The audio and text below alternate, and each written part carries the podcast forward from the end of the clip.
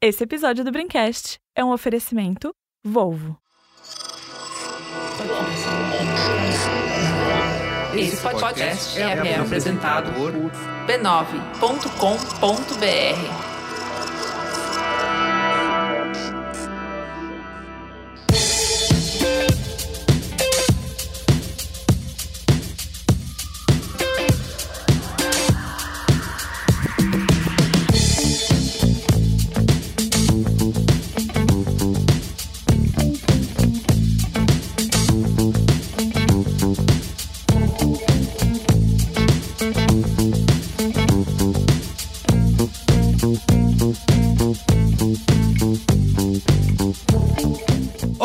eu sou o Carlos Merigo, esse é o Braincast número 435. Estou aqui com Ana Freitas. E aí, Ana, tudo bem? Tudo bem, Carlos Merigo. É uma alegria estar aqui.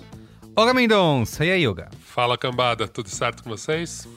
Alexandre Maron. E aí, Ale? Olá, Braincasters! Que ótimo! Nossa, hoje, hoje é uma noite especial, noite de gala. Especialíssima, né? Estamos aqui com o nosso convidado que fez a diferença no Brasil, né? Não é sempre que a gente tem convidados que fazem a diferença no Brasil e no mundo. Estamos com Leonardo Leal, que é um dos fundadores aí do Sleeping Giants Brasil. E aí, Léo, tudo bem? Como vai? Oi, pessoal, tudo bem? Muito obrigado pelo espaço, é um prazer estar aqui. Pô, número 435, muito interessante. Acho que isso com certeza tem muito mais data do que toda a história que o Sleeping fez de qualquer impacto. Então, na verdade, vocês que estão fazendo a história. Olha só, Olha muito só. bem. Começou bem. É. Começou bem o Léo. Não sei começou... se a gente tá fazendo bem, mas É, tamo aí. avisou a gente. Tamo aí, tamo aí há, há Tentando. muito- há bastante tempo, né? Muito bem, ó, estamos reunidos aqui para falar de ativismo digital, né? Como e por que fazer, né? Eu acho que quem não esteve morando aí numa caverna nos últimos anos, né? Nos últimos, no último ano, últimos dois anos. Nos últimos danos, né? É, últimos Nos danos. últimos danos. Exatamente. Conhece o Sleeping Giants, sabe o que eles fizeram, né? Não estava brincando quando eu falei do impacto no Brasil. E a gente vai discutir aqui como fazer e se funciona, né? E pela presença do nosso convidado aqui, o Léo, você já tem um spoiler aí dessa, dessa resposta, né? Porque muita gente às vezes critica, né? Fala que quem tá na internet tá fazendo ativismo de sofá, isso de verdade não faz diferença, mas temos um grande case aí para provar que quando você faz bem feito, dá para chegar lá, né? Dá para realmente fazer a diferença, tá bom? Então é isso. Mas antes, quero como sempre aqui divulgar a rede B9 de podcasts. Você pode acessar podcasts.b9.com.br ou procurar por B9 no seu aplicativo preferido aí de podcast, tá? Estamos em todos eles. É, tem episódio novo todo dia aí da Rede B9 sendo publicada, né? Então, tem para todo mundo, tá? Então é isso, podcasts.b9.com.br. E também, não menos importante, quero aqui mandar um abraço para a galera da Brinquesteria Gourmet, o nosso grupo secreto, fechado, personalité, exclusivo, VIP, lá no Telegram. Para você fazer parte dele é só acessar b9.com.br barra assine. E aí lá você vai ter todo o guia para você assinar e fazer parte do nosso cercadinho VIP com pessoas que estão lá, assim como nós, né? É, assim como o Sleeping Giants Brasil também, discutindo os rumos do Brasil e do mundo.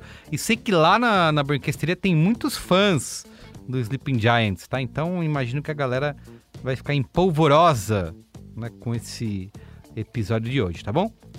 Então é isso. Essa, essa palavra polvorosa, Polvorosa. é muito legal, né? Legal, né? Eu gosto de polvorosa. Porque ela é polvo... Ela é legal, é uma palavra que eu gosto Acho muito. que a gente deveria usar mais. É uma palavra divertida. É.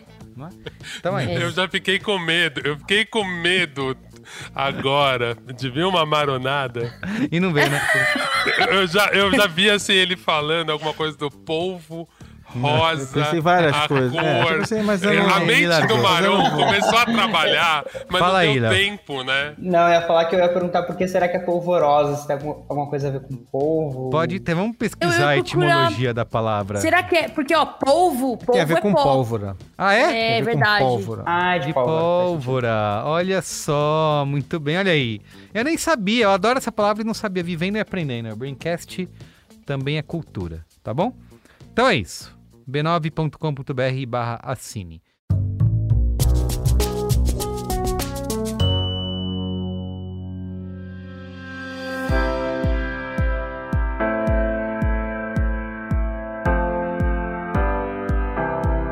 Olá, eu sou o Carlos Merigo e a saga do Braincast desvendando o novo XC40 Recharge Pure Electric da Volvo continua.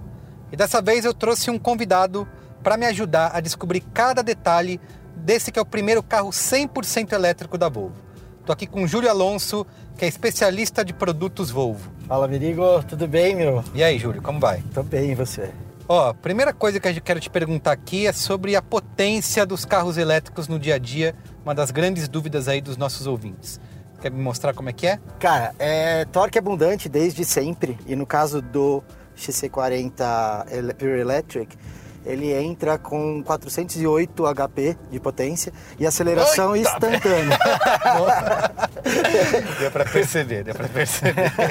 tá, e essa potência toda aí, tem estabilidade? Como é que é? Tem, é super legal isso, porque o- o- as baterias elas estão instaladas na parte mais baixa do carro, que é o assoalho. E com isso, a gente tem um centro de gravidade baixo, o que leva a estabilidade do carro a níveis assim muito bacanas. Por exemplo, essa curva aqui que eu tô fazendo, ó. Sim, sim, sim. O carro não sai, ele fica, ele fica sempre muito preso, assim, né? Então é legal pra caramba. Muito bom. E outra pergunta do milhão, né? Todo mundo que vai comprar um carro quer saber, às vezes pergunta isso, qual que é o tal de 0 a 100 do Volvo XC40? Cara, 4.9, tá? Tá. Cravado, e a gente vai fazer isso agora pra você ver Tá bom, como é tá que é. bom. Vou até parar o carro aqui, a gente tá num circuito fechado, Claro. então a gente pode Ambiente brincar seguro. um pouco. Bom, aqui, ó, parei o carro. Tá bom.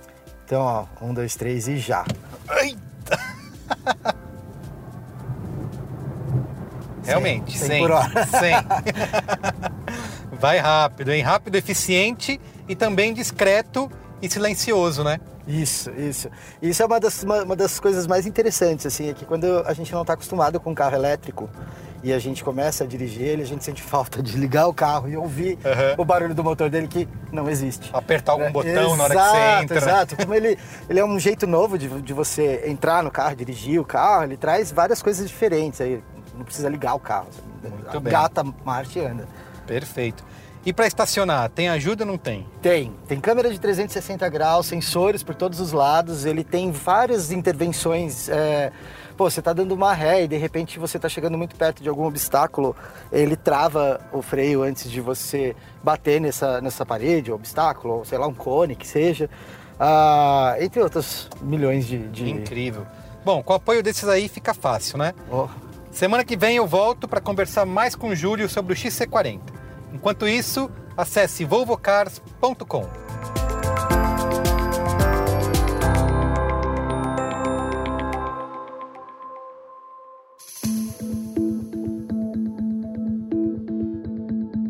Vem cá, você está cuidando direito da sua segurança online?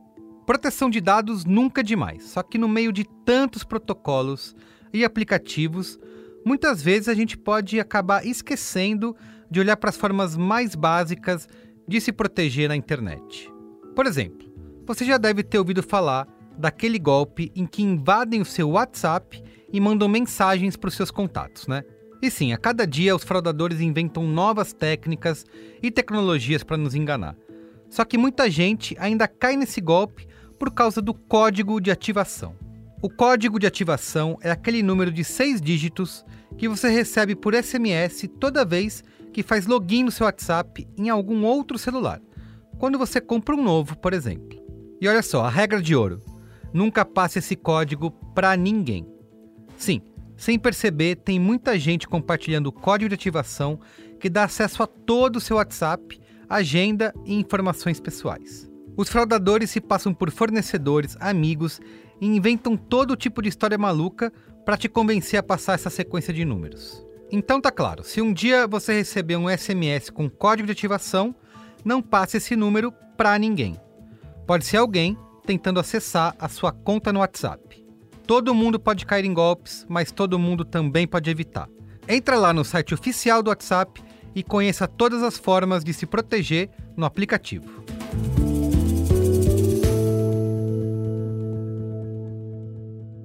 Então vamos lá pra pauta? Pauta!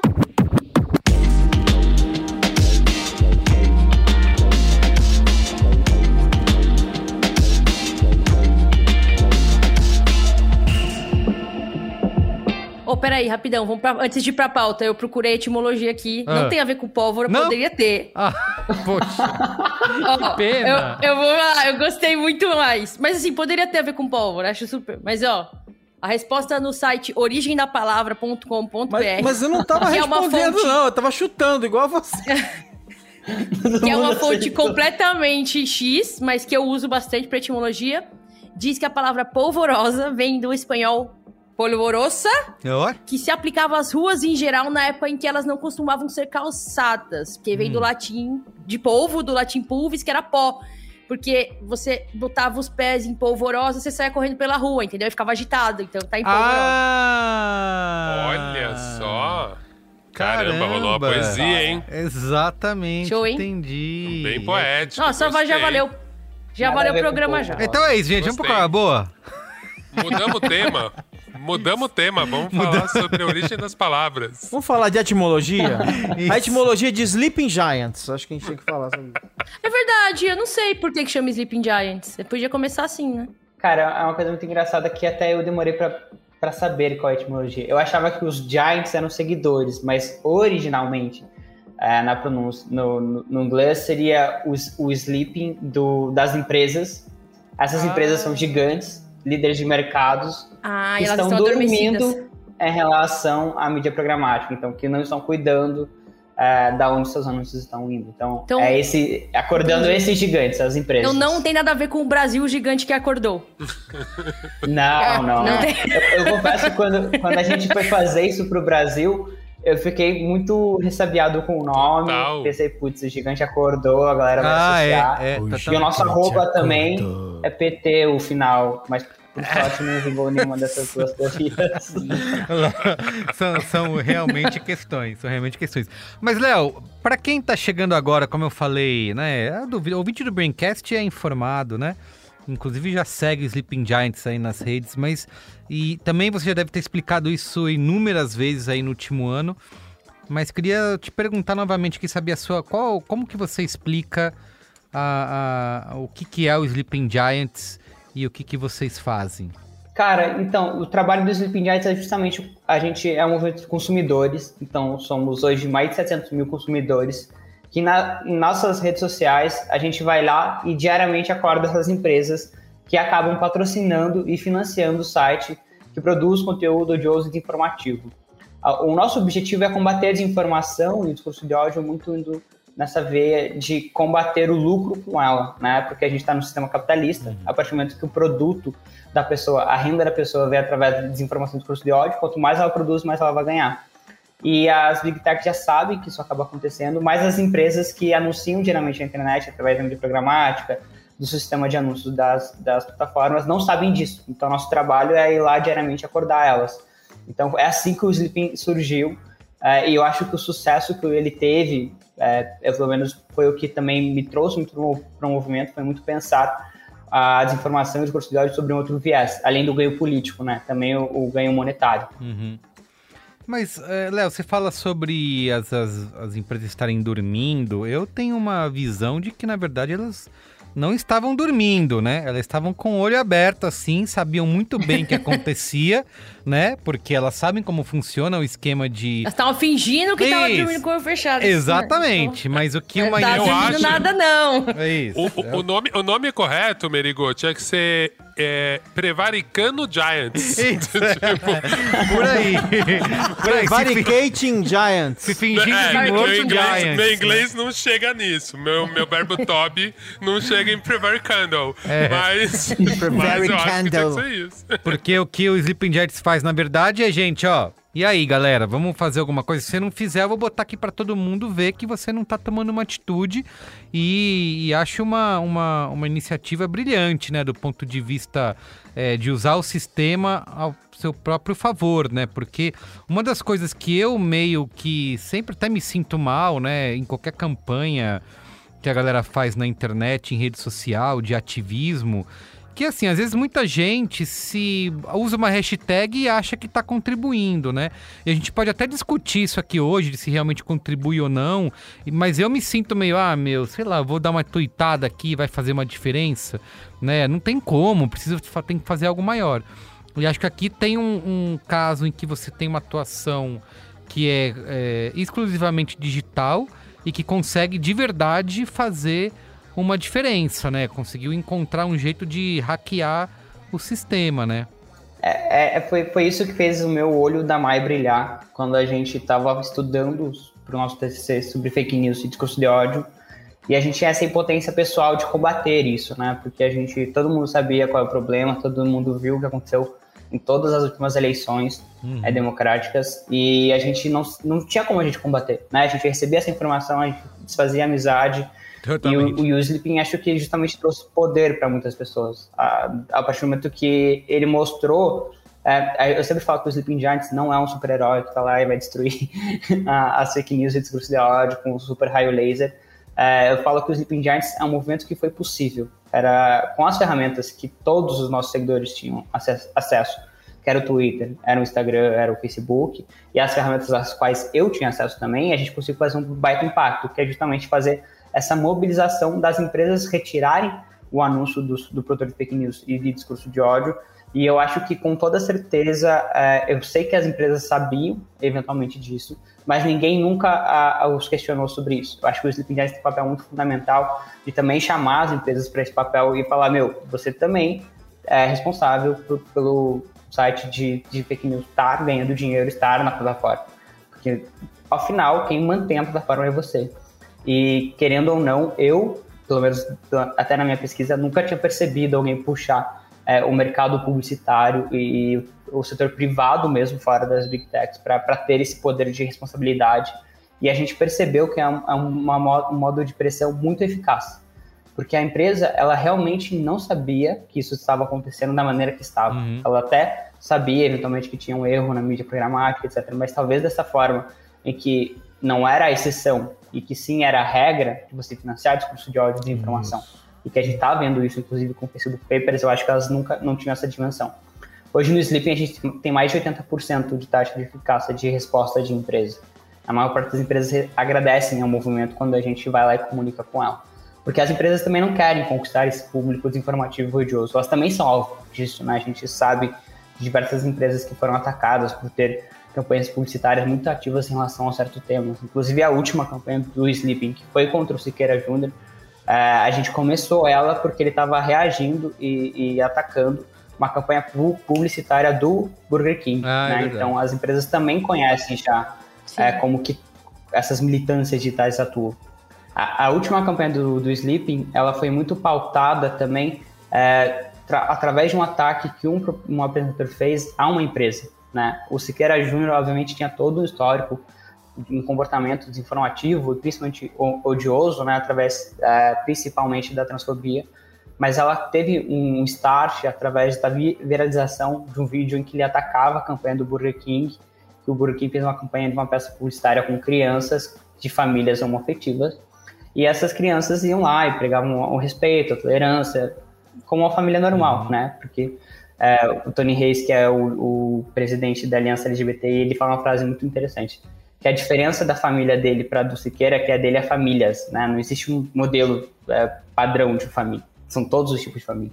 E o Siqueira foi lá e atacou essa, essa campanha, chamou a população LGBT de raça desgraçada, é, toda aquela teoria conspiratória, e a partir disso esse vídeo viralizou, os seguidores provocaram o Sleeping, e o Sleeping rapidamente é, se mexeu com a comunidade LGBT e a gente colocou essa campanha no ar em, em questões de dois, três dias. E ela estourou, assim, né? A gente conseguiu conscientizar mais de 200 empresas. Então, é muito interessante perceber que as empresas também são alvo dessas milícias digitais automatizadas, muito bem organizadas, em tentar cancelar, em tentar é, fazer esse linchamento público. Uhum.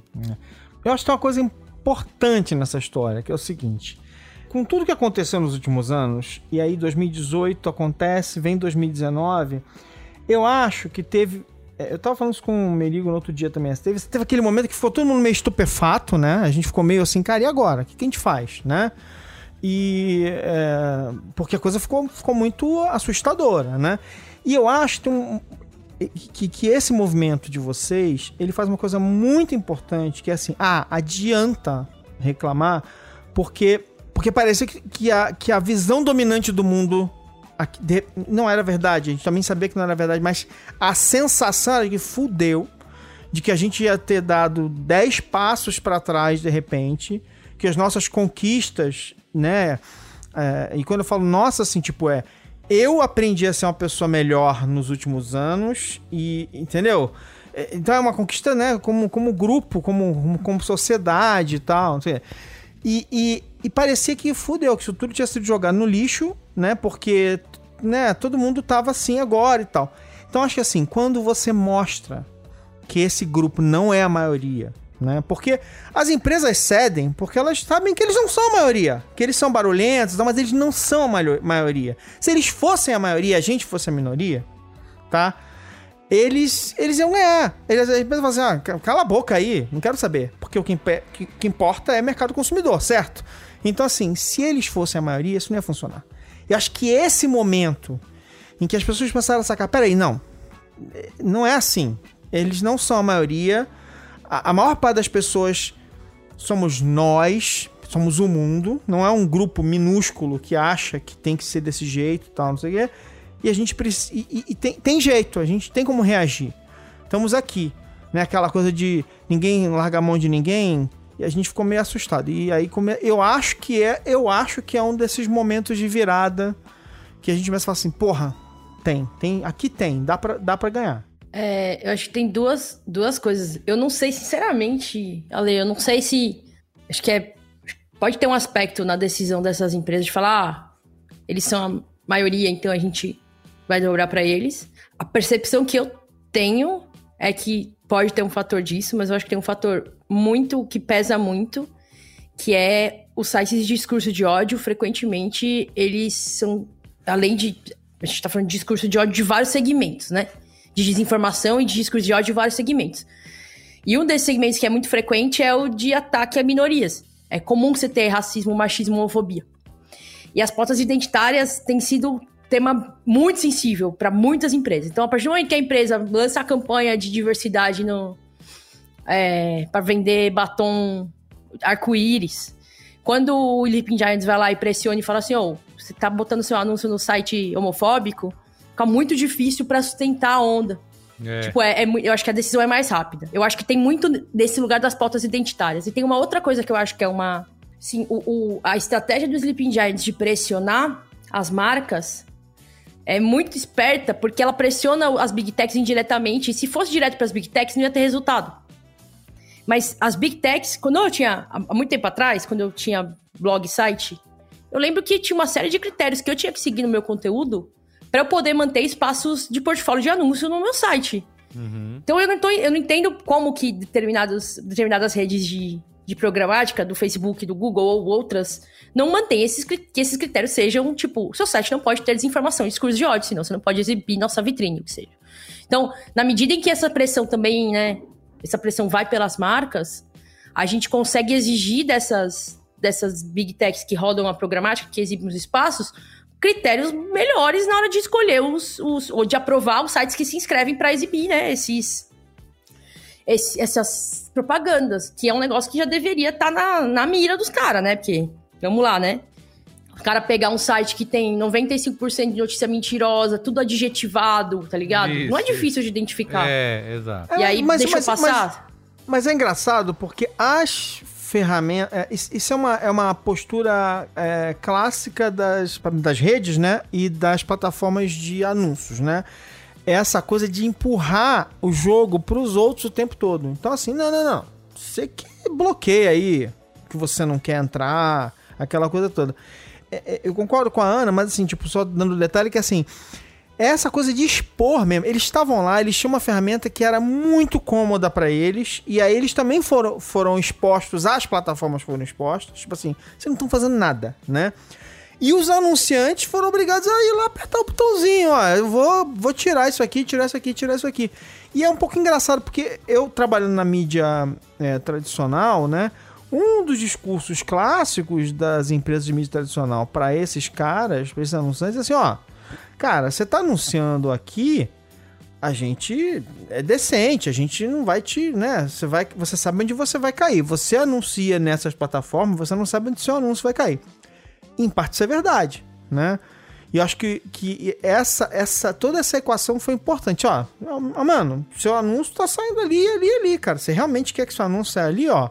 Os caras tão, tão jogando o teu dinheiro pra lá. E aí tem essa coisa toda de que é, foi ficando claro, né, que o modelo de negócio era esse, era, era esse lixo sem fim sendo feito dessa maneira e eles precisavam dessa grana, eles estavam usando essa grana de, uma, de, um, de um jeito assim, tipo, tava, né, o dinheiro tava circulando ali. Sim. Ô, Léo, vocês têm, vocês têm dados de quanto dinheiro vocês já fizeram grupos de, criação de desinformação deixar de ganhar? nosso site, a gente cria um mecanismo que a gente calcula esse número em tempo real. Chique. Então, quem quiser ver exatamente agora quanto o Sleepnet desmonetizou, entra no site. Então nem, nem Mas falar o número, porque o agora- número vai ficar desatualizado na hora que o podcast sair.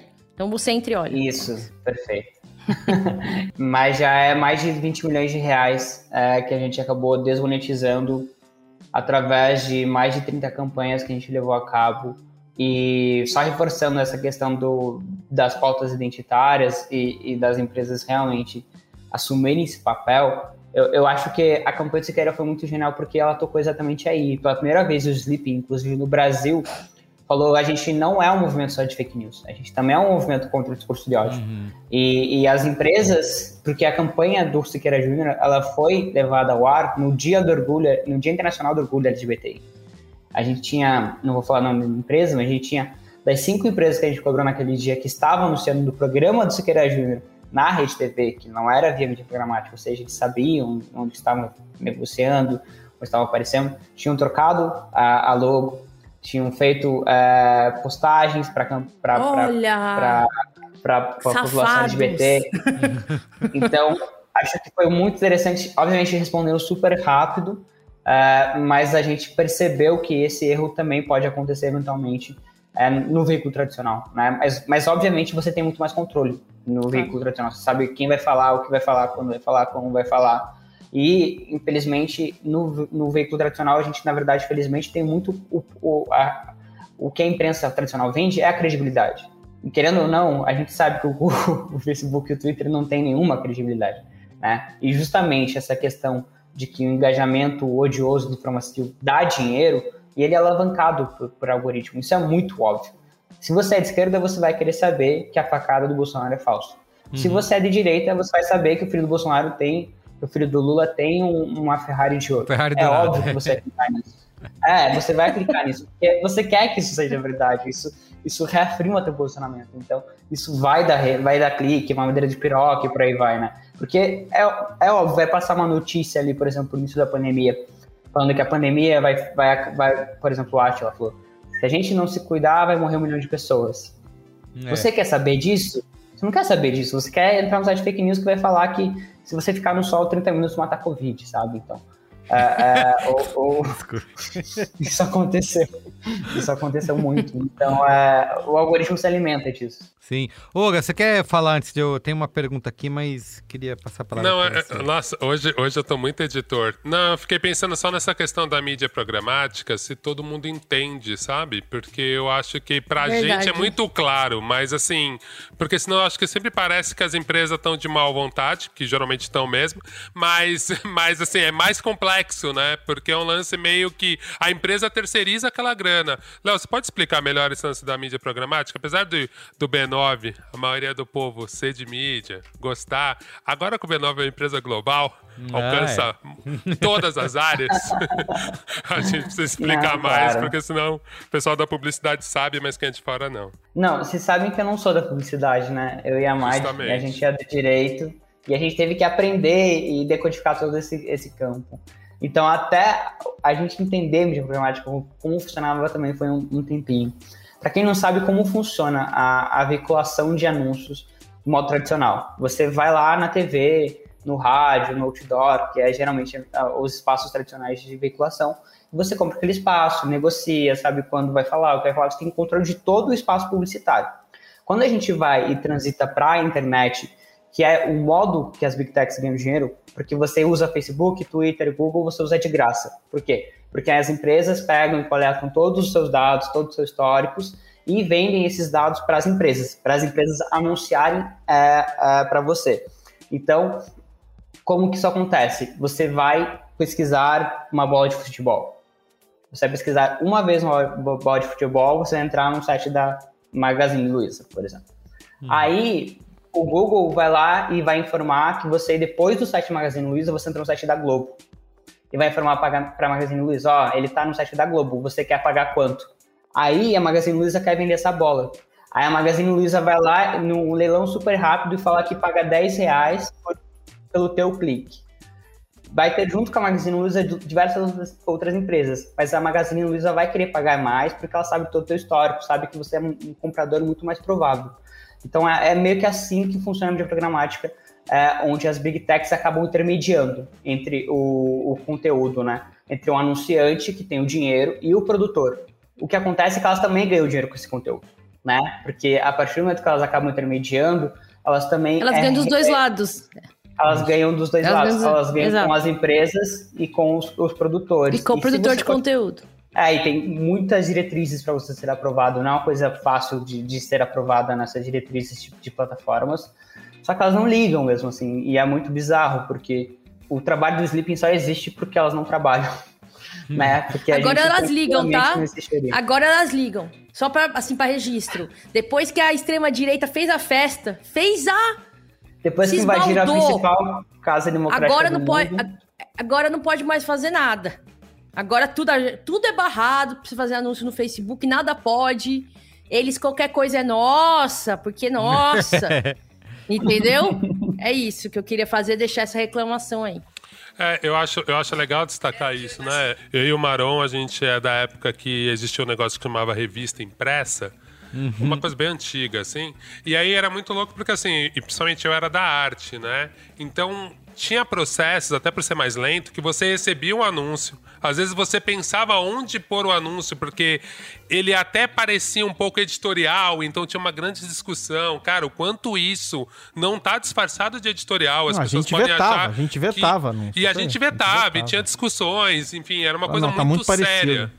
Né? E, e, assim, e era uma briga dentro da, das empresas, porque era um jornalista ali falando, cara, né, um designer, um jornalista, enfim, falando, indo lá pro comercial e falando, velho, desculpa. Isso daqui vai cagar a minha revista, não rola. Isso aqui tá esquisito. e, me, e, mesmo nos sites, os caras inventavam lá um banner, aquela coisa horrorosa, banner, para enfiar nos sites e, e, e, assim, tentando se misturar, né? E, e depois vieram os artigos falsos. Você vai lá, vai lá no Tabula ver aquela porcaria, aquele lixo Nossa, que tem hoje em é dia, tá em tudo quanto é site. essas coisas. Outbrain, Tabula, um lixo, um lixo, lixo que eles que eles, eles repetem, é, tem uma tem uma como é que é uma um algoritmo semântico que eles ficam repetindo as mesmas expressões. Fulano é. de tal, olha como fulano de tal está agora. E chocou é, o Tabula, São Paulo. O Tabula e o Outbrain é aquele, é aquele esquema que aparece, para quem não sabe que aparece no fim das matérias, que popularizou aquele meme do perdeu tudo. Fulano mora de é, aluguel. É, veja isso. E é. também o famoso. É, e também o famoso. Mulher, é. mulher perde 72 quilos em três dias e quase vai presa. Também é, assim, esse. É isso. Mas é bom. É, é bom. Gente, eu, eu, eu, quase tava dando dinheiro pro Jô Soares de ver. Porque todo dia me apareceu o Jô Soares. Na miséria. Veja como ele está morando. Lindamente um em Higienópolis, né? Eu vi esses dias que falava que o Faustão morava com um companheiro homem. Isso. Veja o Faustão isso. aos 80 30 anos, como vive com seu companheiro em São Paulo. Gente. É, é. Mas, é, mas é legal lembrar isso que, que o Olga falou, quer dizer, essa decisão era tomada é, em, em, horas, às vezes dias, de acordo com o tempo de cada revista, e no site também é tomada em alguns minutos, em horas e tal. No site, esse modelo convencional. Só que esse modelo do programático, ele é feito, na verdade, da, da, seguinte maneira. As empresas dizem, elas, elas tomam uma série de decisões antes sobre o que elas querem fazer. Elas definem parâmetros, estou disposto a pagar tanto, estou disposto a isso, estou disposto aquilo. E elas, na verdade, e essa é a esperteza das plataformas, tudo é opt-out, na verdade. Assim, tipo, você. Se você não for dizendo que você não quer, amigo, você vai entrar pelos confins do pior lixo da internet, né? E aí nesse esquema, né, de retargeting que eles criaram, ele vai fazendo isso, ó, seguinte, cara, se, se você pagar, você, eu vou te eu vou enfiar o teu anúncio, né, de novo atrás desse dessas pessoas que você quer, para onde elas forem. Não interessa onde elas vão. Né? É, exato. E aí gente, começa o target de anúncio programático, acho que só é legal isso que o Marão falou. O target de anúncio programático, você pode fazer, você pode segmentar a tua entrega de anúncio por, por é, local, por site, mas na verdade, na maioria dos casos, esmagador você segmenta pelo público. É. Então, você entrega para o público onde ele estiver. Sim. Porque aí o, o, o pixel da, né, da ferramenta lá, o cookie, ele identifica que aquele usuário passou num site, passou outro.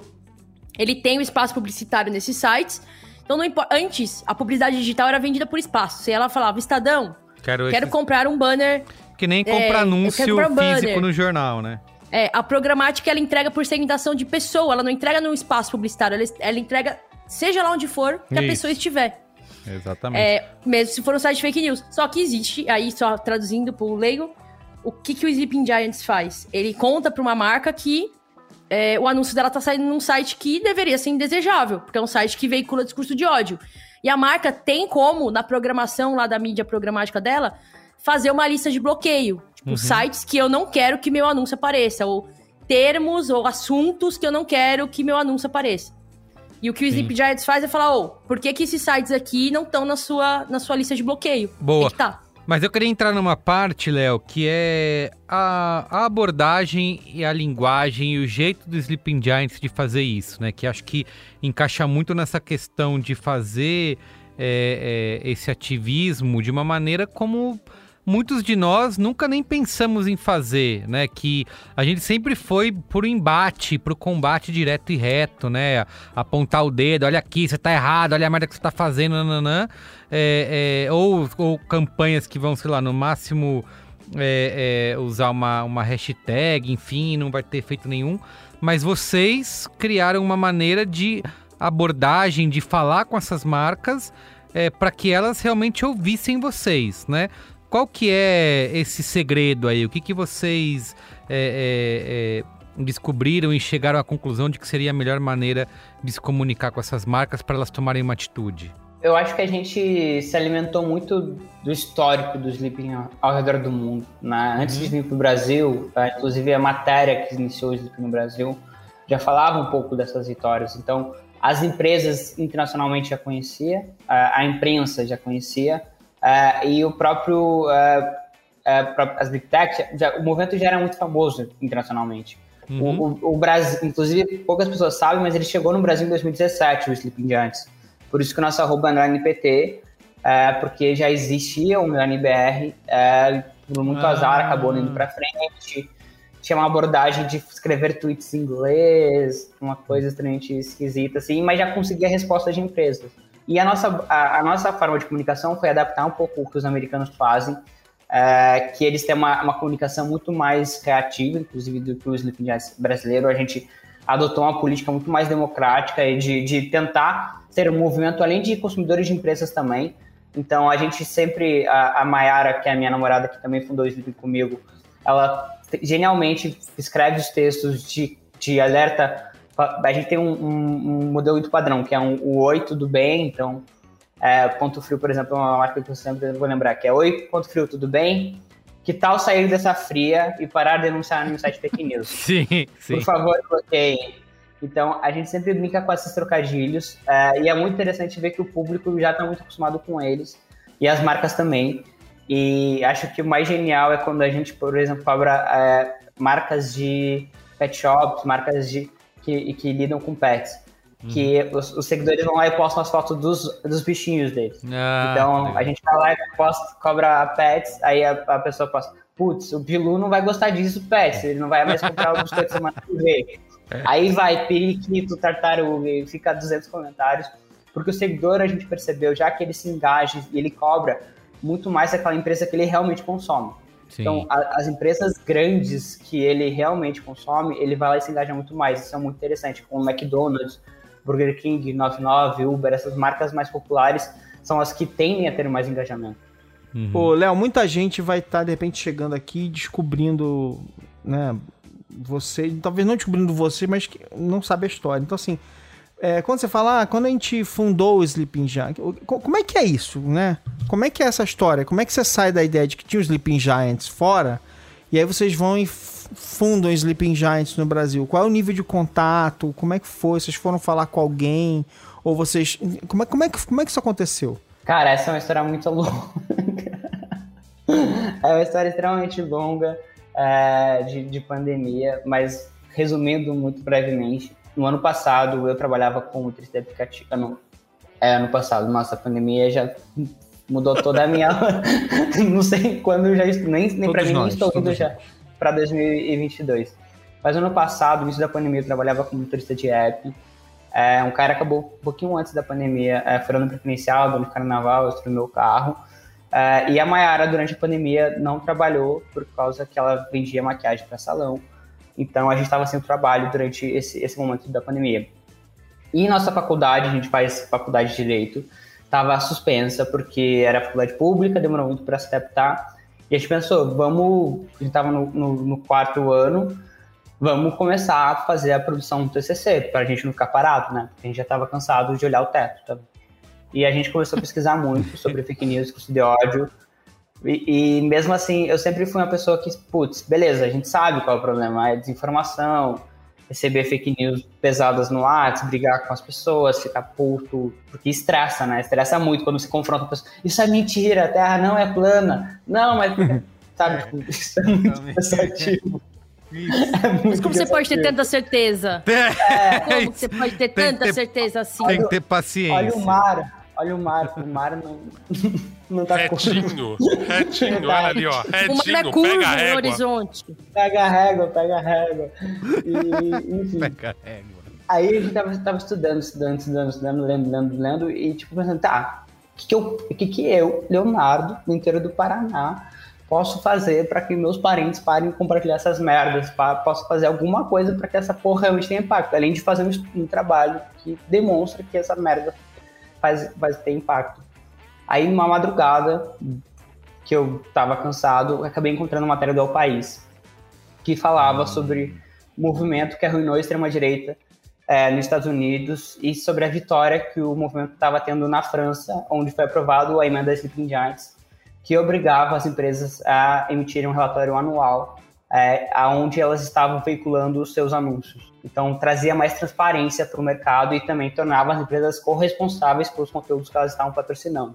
E também contava a história do Sleeping Giants americano, que tinha desmonetizado em quatro anos, ou seja, retirado 8 milhões de euros do site do Breitbart News, que é o site do Steve Bannon, né, uhum. que, que agora está para ser preso, que acho que chegou a ser preso nos Estados Unidos.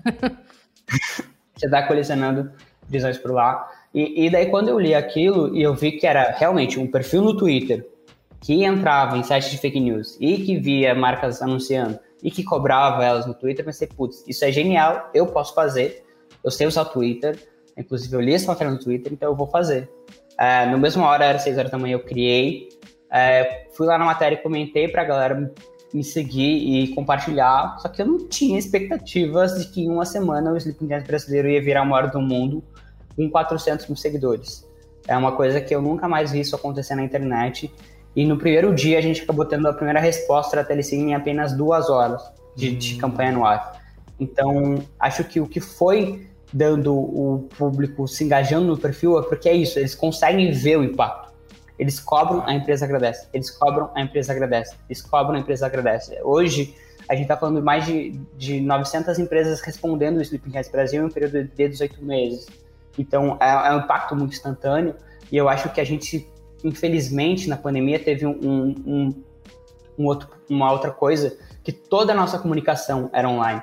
De trabalho, de estudo, Isso. social. Então, a de ativismo também se tornou online. E principalmente se ela, se ela, se ela traz essa sensação de impacto. Principalmente quando a gente estava vendo pessoas começarem a morrer, porque os DPs surgiu em maio do ano passado, quando o Brasil começou a enfrentar aquelas ondas batendo mil mortes por dia, onde estava todo mundo extremamente assustado, né, que infelizmente depois a gente relativizou, as pessoas também estavam muito preocupadas com isso. E o Sleeping acabou unindo o campo democrático, segundo pesquisas da FGV, a gente conseguiu unir a direita rompida com o governo e a esquerda em prol do movimento, de, de combater as aí! É, olha só. ah, garoto! Então, acho que foi muito interessante perceber esse inimigo em comum. Qual é o inimigo em comum? É a desinformação sobre pandemia, que todo mundo ia se ferrar depois. Infelizmente, estava certo. Sim, é, tem essa, esse ponto que você falou, Léo, de que a gente estava. Ninguém podia ir para as ruas fazer nada, né? Então estávamos realmente isolados ali, né? No ambiente online. E a gente tinha que atuar através é, é, dessas ferramentas, dessas plataformas. Então, é, eu acho que acaba tendo até um momento em particular aí. Mas uma, um ponto que você falou que eu acho muito importante, que a gente raramente faz, que é isso que você falou, os resultados, né? A gente tende muito a apontar problema, reclamar, olha só, tá todo indo pro caralho, meu Deus, o mundo tá acabando, e, e exigindo que as pessoas, né, assim, fiquem tão indignadas quanto a gente. Mas quando a gente mostra de fato que aquilo tá dando resultado, e eu acho que são os pontos que é um trunfo do Sleeping Giants nesse caso, de mostrar, olha gente, fizemos isso aqui deu certo. A, a, empresa respondeu, ela suspendeu os anúncios. Então, quando você começa a ver que esse negócio está virando, né, tá dando resultado, tá, tá virando uma onda realmente, você acaba se engajando mais, né? Eu acho que tem esse ponto de você sentir que aquilo que você faz dá esse resultado, né? É...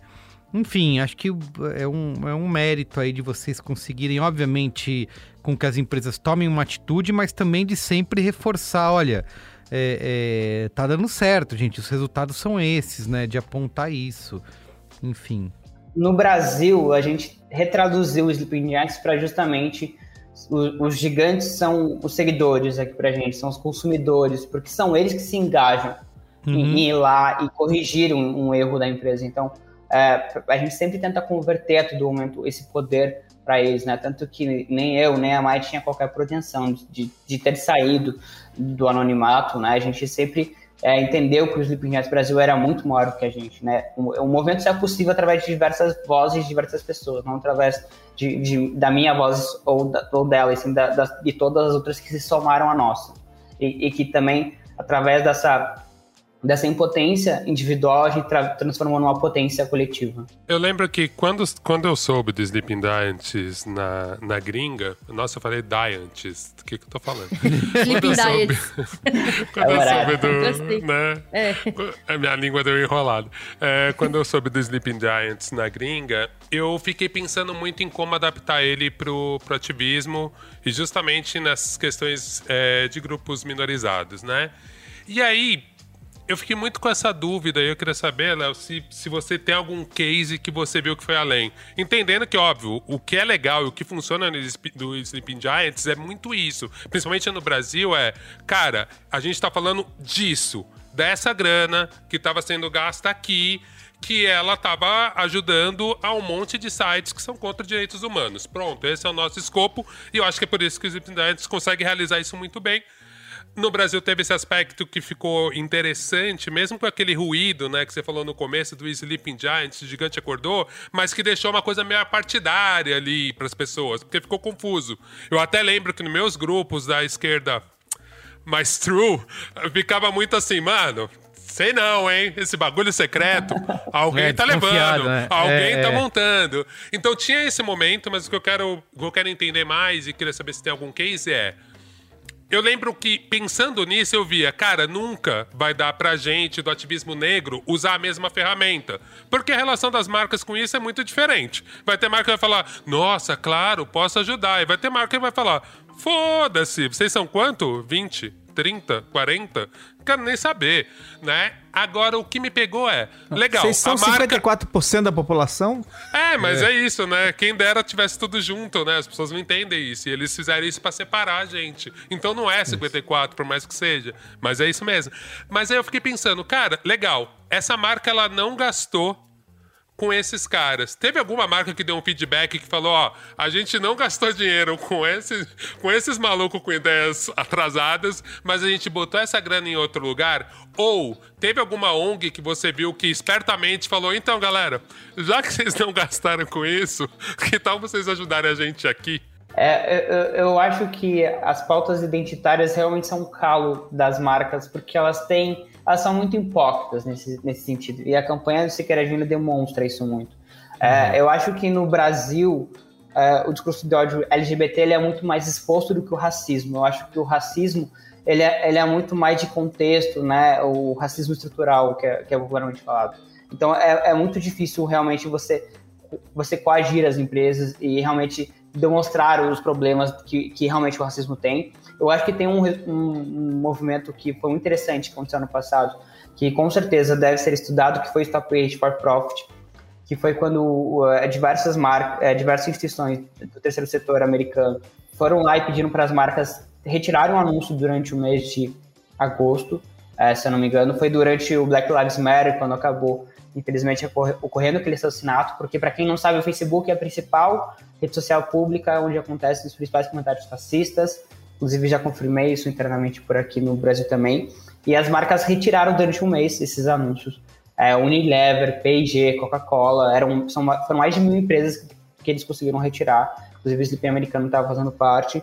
Mas infelizmente eles retiraram o Facebook, sentiu um pouco, mas é, o Facebook ele ganha muito dinheiro com o, o micro e o pequeno empresário, né? O dinheiro que mais de 90% do mercado dele é esse e acabou tendo muito pouco impacto. Depois as marcas, as marcas também são dependentes das plataformas, isso é muito ruim, porque é um mercado extremamente concentrado onde ou você anuncia nelas ou você está fora da internet, uhum. né? E elas acabaram voltando, mas eu acho que a gente tem que cada vez mais sim pegar esses pontos sensíveis das empresas e demonstrar essa hipocrisia que é muito presente e que muitas vezes elas realmente não sabem. Só que não é um não sei e não tenho culpa. É um não sei e estou financiando esse Sim. discurso, estou financiando esse ataque, né? Então a gente já viu, por exemplo, no caso é, LGBT, que eu acho que é muito mais presente, como eu falei, a Natura patrocinando um anúncio no Jornal da Cidade Online, que é o maior site fake news brasileiro, em que atacava a própria campanha publicitária da Natura com o Tami Miranda nos Dias dos Pais. E o anúncio lá. Então, isso deixa muito claro o erro da mídia programática. Porque é óbvio que a Natura está perdendo dinheiro ali. É óbvio que aquele público não vai consumir o conteúdo da Natura. E vamos supor que, que a, aquele, aquele site realmente, é, que vamos supor que o público poderia ser um público da Natura, a Natura está respaldando o conteúdo que ataca ela mesma. Porque uhum. quando uma empresa está aparecendo no site fake news, ela está respaldando aquele conteúdo. É, não é, respaldando, ela está financiando. Ela está pagando o salário das pessoas que escrevem a matéria contra elas. É tipo. Isso, e está credibilizando. Porque se o jornal não tem credibilidade, a marca tem. E a pessoa, ao ver uma grande marca patrocinando aquele tipo de conteúdo, você pensa, putz, como que esse site vai ser fake news? Tá Natura aqui, sabe? Eu conheço a Natura. As pessoas, é, teve pesquisas comprovando que as, as marcas são influenciadoras também e elas acabam muitas vezes credibilizando esse conteúdo. Em relação às ações proativas das empresas, realmente, realmente a gente viu muito, muito pouco, assim. É, eu lembro que a Hotel Urbano lançou é, um, um, release falando que tinha, ia rever, através de uma denúncia do Sleeping Soft, ele ia rever toda a sua mídia programática e a gente nunca mais encontrou. É, eu lembro do Grupo Globo também lançar é, um, um, release falando que não iria, que iria rever toda a mídia programática. É, infelizmente, a gente acabou reencontrando outros produtos do, do, Globo, mas não especificamente o jornal, que era o ponto da, da, daquela cobrança. É, a gente também tem uma, um segundo impacto no sleep que a gente infelizmente consegue converter, é que quando, querendo ou não, a empresa não está... Ah, porque assim, infelizmente não tem como a gente falar para a empresa, não, para a empresa, por exemplo, ela dava 10 mil reais por mês no site fake news. Não tem como a gente falar para ela para ela doar para outra, assim, é muito difícil, porque como aquele anúncio não está indo para um site fake news, ele vai para um outro site. Uhum. Então, qual é o outro site que vai acabar sobrando? É o site de jornalismo. Então, uhum. por tabela, a gente busca muito, acima de tudo, é, é, que é, porque a gente sabe que o jornalismo tradicional está quebrado, né? E jornalismo é muito caro, é muito caro fazer a produção. Não é igual um, um, um, o Alan dos Santos que abre o olho dele e fala inventa. qual teoria conspiratória eu vou criar isso, hoje. Inventa, isso. É, isso. Então, é inventa. É Tira da cabeça. Mas, ele inventa o que ele quer e não precisa pra nada. Sim.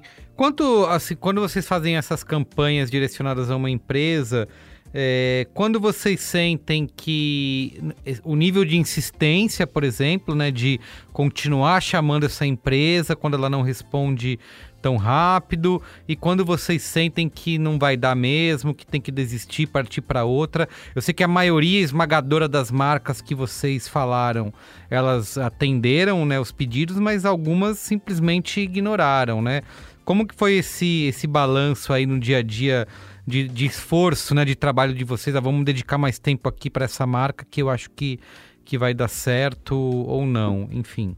A, a, gente no Sleeping tem muito hoje em dia duas formas de atuação de, de desmonetização. A primeira via mídia programática, que é essa que a gente está conversando, que é a mais longa, que é um trabalho de formiguinha, porque para você realmente desmonetizar o veículo de informação, um canal no YouTube, você tem que tirar uma, duas centenas de empresas, porque é isso, você vai tirando, a, a empresa vai aparecendo outra, por conta daquele leilão ah, que a gente é. conversou. Verdade. Então, é, é um trabalho longo. Geralmente, essas campanhas demoram de dois a três meses, assim. E a gente encerra essa campanha quando a gente observa assim, meu, tá aparecendo as mesmas empresas que não nos responderam diversas vezes, porque a gente tem um modelo de recobrança. A cada três semanas a gente recobra as empresas que não nos responderam.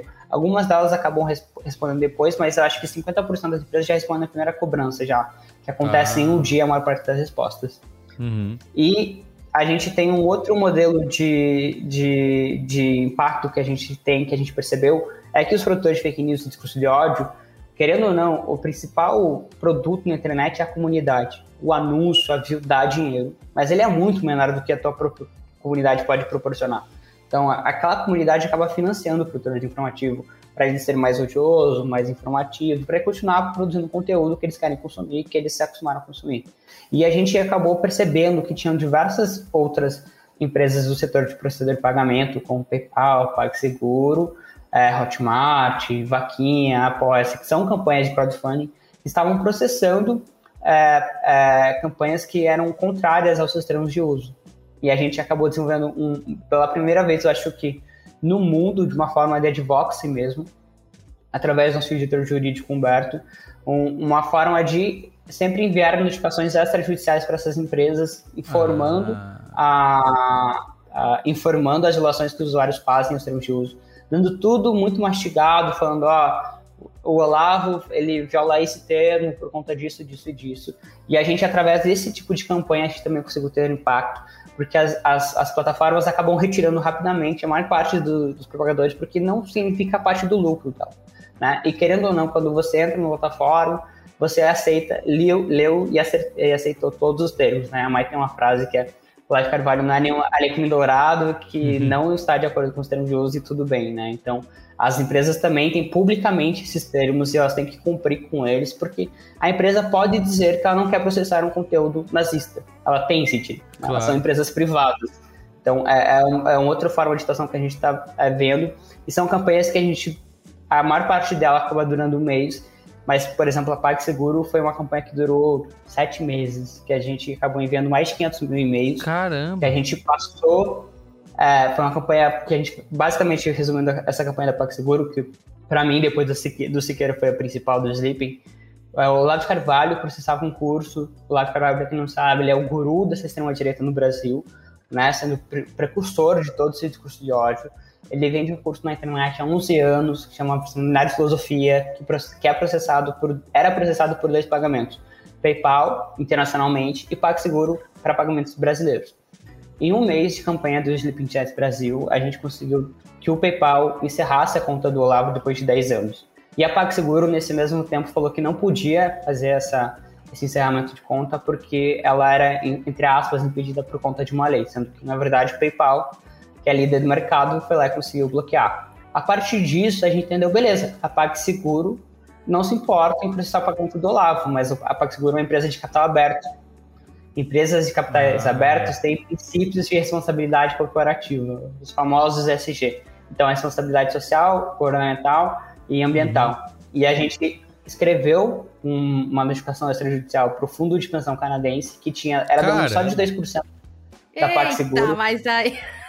Vocês mandaram bem Exato. Esse é o trabalho. Não, esse é o trabalho que eu acho muito foda. Não, eu falar que eu entrei nesse mundo do advocacy. E esse é o trabalho que eu acho muito foda do advocacy. É essas, tipo, é, é buscar, tipo, quem que você vai encher Isso. o saco que vai Sim. fazer diferença. E, tipo, desculpa te interromper. Léo, mas é que eu achei isso muito foda, tá ligado? É muito, muito foda.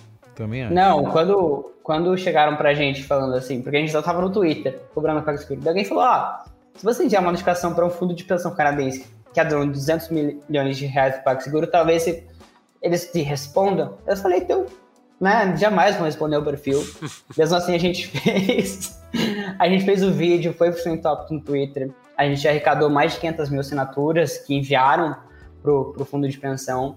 É, e essa campanha que começou ali por junho, ela só vai terminar em janeiro desse ano, com o Lavo Carvalho, magicamente, depois de 10 anos, encerrando a conta dele Sim. na, na PagSeguro e saindo da PagSeguro. Então, é, foi muito interessante perceber. Eu acho que foi o primeiro caso no mundo em que a gente acabou é, fazendo uma responsabilização social de um fundo de investimento é, que, estava, que é o fundo de pensão trabalhista que estava ajudando o de Carvalho a ganhar dinheiro com a PagSeguro. Então, é uma coisa extremamente absurda e a gente sempre no Sleeping faz isso. A gente sempre a gente percebeu que tem alguém que paga a conta e esse alguém não sabe do que está acontecendo. Então, beleza, a PagSeguro tá pagando a conta do de Carvalho e não tá se importando com isso, tem alguém que paga a conta da PagSeguro. Por aí vai. É uma pirâmide, sempre vai ter alguém maior disposto a realmente se comprometer com aquilo, porque realmente o, o compromete, né? Então, por exemplo, nesse caso do CPP Investment, se eles não tivessem retirado o, o Olavo Carvalho, a gente tem válvulas internacionais para ativar, para fiscalizar que a pessoa, quem, o fundo fala, eu não invisto em empresas que é, são é, irresponsáveis socialmente, ambientalmente e governamentalmente. Uhum. Aí a gente vai lá e mostra, ó, na verdade vocês estão investindo nessa empresa que é irresponsável socialmente, por causa que ela está precisando do pagamento dessa pessoa. E esse fundo sofre penalidade e a ação da empresa cai. Eventualmente, dependendo da pressão, o fundo pode vender todas as ações que daí é o pior cenário. Né? Inclusive no CPP Investments, na notificação que a gente mandou, a gente falava exatamente isso. Que ele entrasse em contato com a PagSeguro para que o, o processador fosse encerrado ou, e que mesmo assim que não tivesse qualquer resultado, que a gente aconselharia eles a retirarem as ações. Obviamente, o Olavo acabou caindo. Caramba. Basicamente, o que vocês fizeram é chama sua mãe. Né? Vocês vão procurando a mãe da pessoa. Deixa eu falar com alguém Não, que é, meio, é meio assim, deixa eu falar com o gerente. Você não, vai mas te é falar? Deixa eu falar com o Tipo gerente. isso. Não, não, eu mando aqui, eu sou o gerente. Não, deixa eu falar com o gerente, você tem um chefe. É, Aí eu você tô vai atrás do chefe. impressionado, porque assim, a gente. a- o Léo contando agora, né, dá uma dimensão do trabalho, né, do Sleeping Giants que acho que a maioria das pessoas nem sequer imaginava, né, que achava que era uma campanha de tweet, de hashtag e tal, e que era isso que estava resolvendo só. E não, tem todo um trabalho é, realmente. Cara, é muito profissional isso, né? É, então. Mas quanto, mas quanto vocês trouxeram, tipo assim, quanto vocês, quanto dessa tecnologia veio de fora e quanto vocês tiveram que desenvolver aqui na Marra? Cara, vocês perguntaram sobre essa ligação do Sleeping ao redor do mundo, né? Uhum. Quando a gente criou o Sleeping Giants no Brasil, eu li a matéria do país que falava que o Sleeping funciona de maneira voluntária e anônima ah, e células independentes ao redor do mundo. É isso aí. Eu sou independente, sou voluntário, sou anônimo, fui lá e criei. o Matt entrou em contato, falou, não, a marca é minha, não sei o que, conversei com ele. Mas, infelizmente, tudo que a gente passou para criar o Sleeping Giants Brasil, exceto essa metodologia de ir em site fake news e ma mapear as empresas é, que estão patrocinando e dar o shame publicamente, ou seja, compartilhar isso no Twitter, essa é a metodologia americana. Mas todas essas outras metodologias de, de, de cobrar aplicações de termos de uso, de escrever notificações extrajudiciais, de ir atrás de um fundo de investimento é, de responsabilidade, foi o Giants Brasil que acabou desenvolvendo, muito olhando o que acontece em outros setores, por exemplo. Essa coisa de acionar um fundo de investimento é uma coisa que acontece constantemente no setor, no, no meio ambiente. Né? Empresas que se dizem é, responsáveis ambientalmente e que não são. Então, há instituições lá que, que preservam o meio ambiente entram com essas ações, vão atrás dessas, dessas válvulas de escape.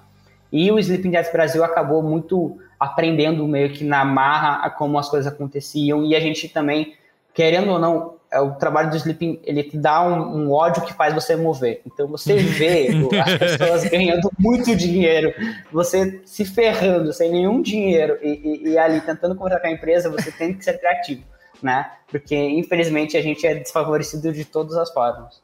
É, a força do ódio é melhor do que energia atômica, né? A gente já sabe. a gente tinha que Uma ter força de usinas de, ódio, né? Botar muita gente com raiva, cara. Teve alguma uma coisa. vez que eu vi uma. Não sei se foi palestra, eu não lembro nem de quem que era. Na verdade, só me marcou a- a- o jeito de enxergar as coisas. Faz alguns anos já, quando eu trabalhava. Quando eu trabalhava numa grande corporação publicitária. Mas era uma mina que era uma investidora foda de vários fundos de investimento. E ela. Eu nunca tinha parado pra pensar desse jeito, mas ela falou assim, cara, onde tá o meu poder de mudar as coisas?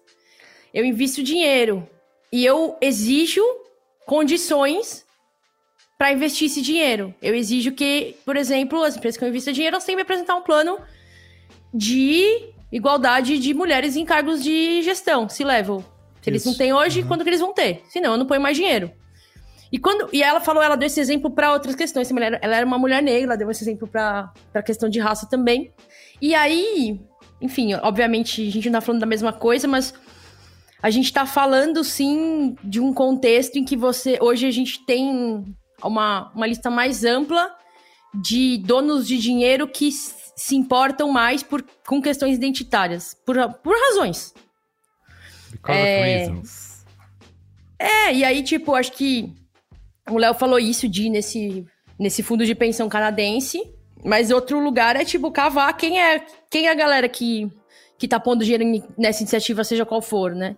Sim. É, que é um lugar também de cobrar dessas pessoas, porque muitas vezes elas são pessoas que ou se manifestam publicamente ou tem algum tipo de, sei lá, de, de orientação para esse tipo de coisa. Mas acho que o mais, o mais interessante do momento que a gente tá é ver que as pessoas elas estão sendo obrigadas a se importar.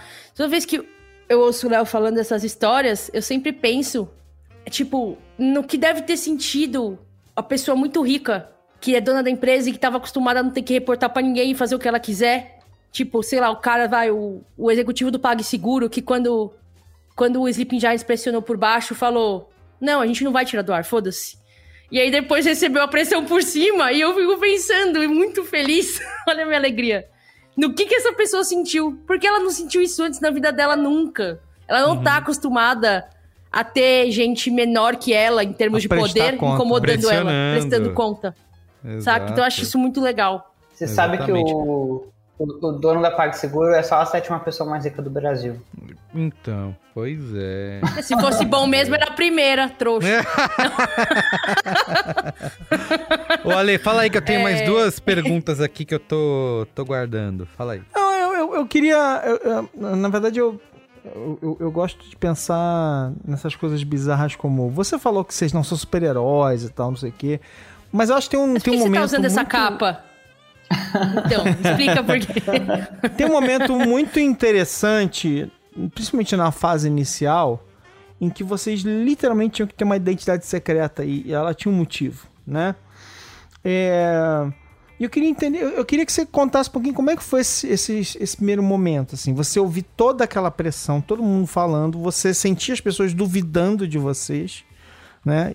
Que, que, que eu acho normal, acho, acho até justo, porque a gente viu que uma das táticas dessa desse grupo, desses grupos de, de ultradireita tem sido a criar confusão, né? Quando alguma coisa acontece, eles criam identidades falsas, criam eventos falsos, tal para tentar parecer que tudo é falso. Então, como é que foi pra você? O que, é que vocês sentiram nesses momentos iniciais, nesses, nesses, nessas semanas e tal, em que vocês estavam vendo o circo pegar fogo e vocês não podiam falar, não podiam falar que, que eram vocês, até porque vocês tinham medo da, da, da, da, né, da, da represália. Então, como é que foi isso? Cara, você sabe que quando eu criei o perfil na segunda-feira, às 6 horas da manhã, foi sem nenhuma pretensão. E eu acho que quando o primeiro dia a gente bateu 10 mil, eu senti que era alguma coisa importante. sim. Eu senti que aquilo viraria alguma coisa importante. No segundo dia, quando o Banco do Brasil nos respondeu e quando o filho do presidente, Fernando Bolsonaro, fez um vídeo nos atacando, chamando de comunista, né? Já Toda no segundo história. dia, isso. Segundo dia. Foi um Caramba. dia que a gente. Qualquer conteúdo. A gente tinha só 20 mil seguidores nas nossas redes sociais, no Twitter. E qualquer conteúdo que a gente postava dava mil comentários. E assim, uma enxurrada de gente absurda. E, e foi um momento em que eu até me questionei se o que eu estava fazendo era o certo. E por muita sorte, Mayra do meu lado e ela conseguiu seguir em frente comigo, a gente seguiu com o perfil. E isso fez a gente, desde o início, se acostumar muito. E a própria matéria do El País, que deu origem ao Sleeping no Brasil, já contava as histórias que o Matt e a Nandini tinham sofrido ao saírem do anonimato, né? Que eles foram expostos. O Sleeping atuava antes do Brasil em 15 países, é, só um, não era anônimo, que era um americano, que foi através de uma exposição em que toda a família sofreu ameaça de morte, ameaça de morte muito mais pesada do que as que eu sofri, inclusive, inclusive com a sinagoga em que a mulher do fundador frequentava recebeu animais mortos, assim, sabe? Caramba. Um nível muito bizarro. E isso foi publicado em todas as notícias do Breitbart News, na página dos comentários. O Breitbart News é um site que tem 80 milhões de visualizações por mês. Então, esse era o impacto, né? Porque a partir do momento que o, o, o Sleeping é um movimento que ele combate a desinformação e o discurso de ódio, é óbvio que ele vai ser alvo disso, né? Isso era uma coisa que eu tinha muito constante para mim. E a gente não tinha nenhuma expectativa de sair do anonimato. E a gente sentia muito seguro, porque o Twitter internacionalmente não entrega dados se a pessoa não viola nenhum termo da plataforma ou se não enfrente nenhuma regra do país. O Sleeping, ao redor do mundo, foi processado, o próprio americano, né, nunca foi revelado. Com um mês no Brasil, a gente descobriu uma investigação da Polícia Federal. Foi a primeira vez que o, movimento foi investigado pela polícia. Então, a partir dali, a gente percebeu que o, o cenário brasileiro já era muito diferente. Né? E a gente foi, talvez, se acostumando o início desse processo dessa saída do anonimato. E quando eu percebi que a gente estava muito ferrado e que a gente provavelmente ia sair do anonimato de uma maneira forçada, sem mesmo ter cometido qualquer crime, sem mesmo ter feito qualquer é, ilegalidade, tendo o trabalho respaldado em 600 mil seguidores e 500 empresas, eu comecei a tentar ouvir muitas histórias de pessoas que sofreram com o que eu passei é, e, e para mim me acostumar. E eu acho que isso foi muito importante, porque quando realmente eu percebi que o Twitter iria entregar meus dados, quando ele não se mexeu no processo, e eu tive aqui pela primeira vez ir a público e gravar uma entrevista com a Mônica Bergman, eu e a Mayara, eu, Leonardo, estava muito tranquilo comigo. Eu e a Maria, a gente estava muito tranquilo, a gente tinha muita certeza no nosso projeto. Só que iniciava uma parte da nossa vida que a gente talvez não tinha nem dimensão do que seria, que era justamente a exposição não só nossa, Claro. a exposição da nossa família. Então foi um, momento que eu tive que amadurecer muito, assim. E, e, eu acho que quando eu realmente tive que expor a minha família, eu meio que. Eu lembro que quando a gente fez a entrevista de saída do anonimato, a Mônica Bergman perguntou, que é o que sempre perguntam para perfis anônimos, né? Eles pegam uma jornalista renomada, um super veículo tradicional, e ela fala: ah, eu sofro ataque. Por que, que você não pode sofrer e ficar tudo bem? Uhum. Aí eu olho pra ela e falo: ó, porque há sete meses atrás eu era motorista de aplicativo. Eu moro no interior Então do você é respaldada Paraná. pelo jornal, linda. O jornal Eu tem um não- jurídico. Eu não sou, eu não sou ninguém Você fez faculdade pão. pra isso, sei lá. É, não só isso. E ela falou que recebia massa de morte, com certeza recebe. Jornalista é uma profissão que, infelizmente, no Brasil virou alvo de discurso de ódio. E eu falei pra ela que eu nunca iria me, me, me acostumar e relativizar ameaças de morte. Mas, infelizmente, é, quantos meses depois, agora a gente tá falando 11 meses depois, eu fiz exatamente isso. Todos os dias na minha profissão, para justamente continuar o trabalho. Então, você meio que acaba relativizando, acaba se acostumando, porque essas, esses ataques é justamente uma tentativa de censura, de calar, né? E a tentativa de exposição do movimento, quando eles criavam te- teorias conspiratórias, que a gente era reptiliano, que a gente era o Sérgio Moro, que a gente era filho do Lula, Sérgio que a gente Moro. era qualquer... Isso que perguntar. Teve uma que, teve uma que falava que a gente Sérgio era o Moro. Amoedo. Prefiro ser Teve uma que reptiliano. falava que a gente. Teve uma que falava que a gente era o próprio Lago de Carvalho que fazia exposição do Lago de Carvalho. Enfim, surgiu muita teoria Nossa, caralho. Que volta, né? Que É o volta. Olavo masoquista. Sim, não. É, porque o Olavo precisava ser divulgado. Então a gente meio que. que quando a gente trampo, saiu né? do anonimato. Não, porra! O Olavo, coitado, tá no fim da vida. Acho que ele não teria todo esse. Exato. Esse trabalho deu uma só volta pra poder se Não, divulgar. eu só pensei Bem- no Scooby-Doo, gente. O Scooby-Doo, o Léo tirando a máscara. Tirando assim, lá várias embaixo, máscaras. assim, sabe? Tirando Você várias. Máscaras. tiro. Você sabe que o meu sobrenome é Carvalho também. Ah, olha lá. Dia da família. Ah, explicado. Tá tudo Ligou. explicado. É por isso, é por isso. Não, é brincadeira. Ô, Léo, eu queria te perguntar sobre. Você falou dessas ameaças e tudo mais, justamente dessas medidas de segurança que vocês precisaram tomar, o que, que vocês fizeram em relação a isso, é, sei lá, qual que é o, o eu sei que, sei lá, dá para fazer o básico, usar um VPN, mas imagino que vocês tenham que ter ido até um pouco mais longe aí nesse período para conseguir manter o anonimato e até agora, né, depois que vocês não são mais anônimos, mas ainda tem que ter um cuidado aí, né? Como que tem, como que é esse dia a dia de vocês? Além de comprar uma bazuca, o que que tem Isso, que fazer? É. Além de mudar Cara, de país. é, acho que uma das coisas positivas é que a gente teve muita ajuda da comunidade, assim. Então, tipo, os próprios seguidores davam dicas. Porque a gente, eu e a Mai não temos nenhum treinamento, a gente nunca fez ativismo, nunca fez sequer ativismo digital. Então a gente teve que aprender, tipo, ah, ferrando mesmo, como eu falei. E a gente hoje, a gente não tinha nem equipamento né, necessário para trabalhar. A gente criou um crowdfunding, qual que a gente saiu do anonimato, uma campanha de arrecadação online. Bateu a meta, dobrou a meta até o final. Isso, isso nos deu verba para a gente nos estruturar. Então hoje estou falando com o notebook um pouco melhorzinho, é, que é muito importante você ter um equipamento seguro para trabalhar. A gente fez tudo des- compartimentalizado, a gente tem um equipamento só para trabalhar e tem um traba- equipamento só para pessoal. A gente utiliza todos os protocolos de VPN. A gente não utiliza, a gente não pode usar o Google com certa frequência, porque a gente, as plataformas não gostam muito da gente, elas gostam de entregar os nossos dados. Caramba. Então tem todo um certo protocolo que a gente cria, que é extremamente chato, que a gente com certeza falha no meio dele, mas que é extremamente necessário. E hoje o Sleep tem uma equipe é, muito maior do que eu e a Mai, é, e a gente tem que passar também esses protocolos para eles. E assim, muitos deles ficam muito putos, falam, porra, que merda, tem que logar cinco vezes pra fazer o negócio acontecer. Mas é, é um pouco isso, sabe? É, a gente tem é, é, é essas coisas muito ruins do trabalho, assim, que a gente acaba carregando, mas que acaba sendo apenas um detalhe, né, do dia a dia. Então, uma coisa que eu achei muito bizarra, que pouca pessoa sabe, mas é que eu tive que aprender a instalar um Linux pela internet, assim, tipo, por telefone. Porque não tinha ninguém na minha cidade que fazia isso. E eu, tipo, consegui, eu acho. Ou a, a Bin tá no meu agora. Isso, General Heleno tá te ouvindo. É, pra gente encerrar, queria. Eu sei que Ana, Olga e, e Alexandrão aí talvez tenham mais perguntas. Se vocês quiserem, vocês podem depois fazer pra gente. Mas já mirando qual é a boa, tá? Mas É, aí não eu queria- encerra. Não encerra. É, eu sei, eu sei, mas é que tá bom o papo aqui. Eu queria que vocês também falassem mais. É, é, queria entender qual que é o para você o futuro, né, do Sleeping Giants. O que, que vocês pretendem fazer agora com com isso que vocês têm na mão, até pensando em financiamento desse projeto, né? Você falou que abriu financiamento coletivo depois de ter saído da, do anonimato ali, mas como tem funcionado hoje? Como que vocês pretendem crescer e expandir esse movimento? Assim, vocês têm planos? Como é que é?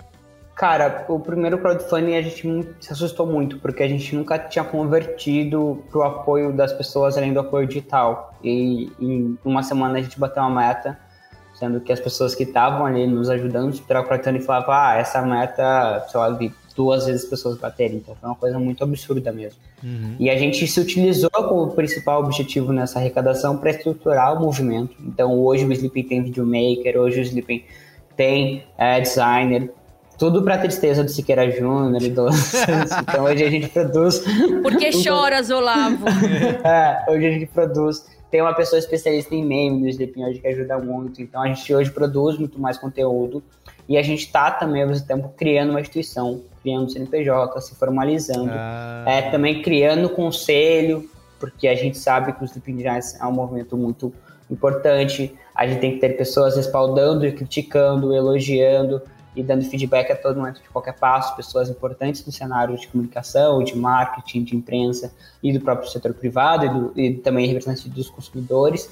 E a gente vê para o ano que vem também a, a, a principal objetivo do Sleeping é tentar parar de fazer esse trabalho de formiguinha, chamar lá, oi McDonald's, Sim. tudo bem? Vamos parar de anunciar nesse site aqui? Aí dá três meses, oi McDonald's, de novo, tudo bem? Vamos parar de anunciar nesse agora? Então a gente quer parar um pouco de fazer isso, vai continuar, obviamente, porque é o que o público está acostumado e é uma, um modo eficaz, mas está desenvolvendo uma pesquisa que a gente pretende é, é, selecionar é, os 100 maiores produtores de fake news e discurso de ódio no Brasil e com base numa puta pesquisa metodológica, com. Enfim, isso é com o Humberto, ele é muito mais acadêmico que eu, com grupo de faculdade junto, para classificar os sites, para a gente disponibilizar isso para as empresas, porque a gente sabe que 30 produtores de fake news custódios são responsáveis por aproximadamente 90% do conteúdo desinformativo e odioso propagado na internet. Porque uma coisa que a gente escuta muito na, das, pessoas, das empresas é tipo assim, meu, toda hora surge site fake news, não sei o quê. A gente fala, claro que surge, toda hora surge tudo na internet. Mas uhum. quem que tem impacto? Quem que realmente ganha dinheiro? São muitos poucos. Né? E é um, é um, nicho muito pequeno. Então, se a gente vai lá e tem um impacto contra esse nicho pequeno, os pequenos, é, contra esses grandes produtores, os pequenos vão continuar surgindo, mas não vão ter impacto, não vão ser alavancados. Então, é muito importante combater é, esse pequeno grupo concentrado. Então, a gente pretende disponibilizar meio que essa consultoria, porque diversas empresas procuraram a gente pedindo, entre aspas, essa blacklist, né? Ela não vai ser só uma blacklist, vai ser uma blacklist recorrente, porque a gente também sabe que erro jornalístico acontece, que tem que ser corrigido, que é muito diferente de uma intenção de veículos de informação de postar esse conteúdo informativo. Ô, Léo, vai e ter... a gente tem muito esse plano. Vai ter Jovem Pan e Gazeta do Povo nessa lista aí? Acho que tem que ter, hein? No, no ranking A Gazeta do Povo já teve, hein? Ah, é? A Gazeta do Povo já teve uma campanha do Sleeping. Agora no Sequer a gente teve mais não, porque a gente estava trabalhando numa campanha de desmonetizando ele com empresas locais ali do ah, norte. É já tinha muito mais influência do que o Sleeping eventualmente. É, a gente teve acho que cinco empresas que, que, que falaram, não, eu vou anunciar mesmo no Siqueira, mas sabendo que ele é...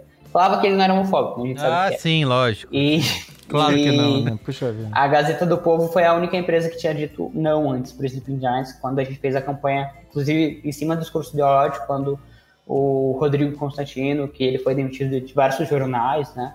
Inclusive da própria Jovem Pan, Isso. é, acabou continuando na Gazeta do Povo, mesmo com os funcionários, mais, mais 100 funcionários da empresa assinando uma carta pedindo a, a demissão dele, porque era, a, a, a fala dele era contrária ao, aos valores que a empresa prega diariamente.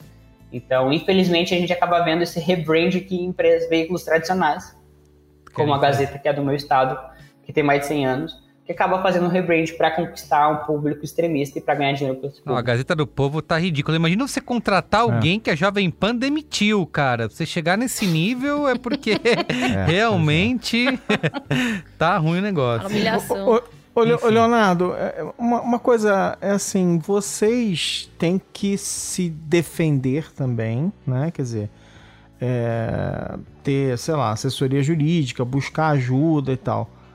Mas, é, eu queria entender como é que vocês fazem isso, tá? É, como é que está funcionando hoje, mas tem um próximo problema, né? Você falou que vocês foram é, investigados pela Polícia Federal, sabe lá por quê, né? Ou, aliás, sabemos por quê.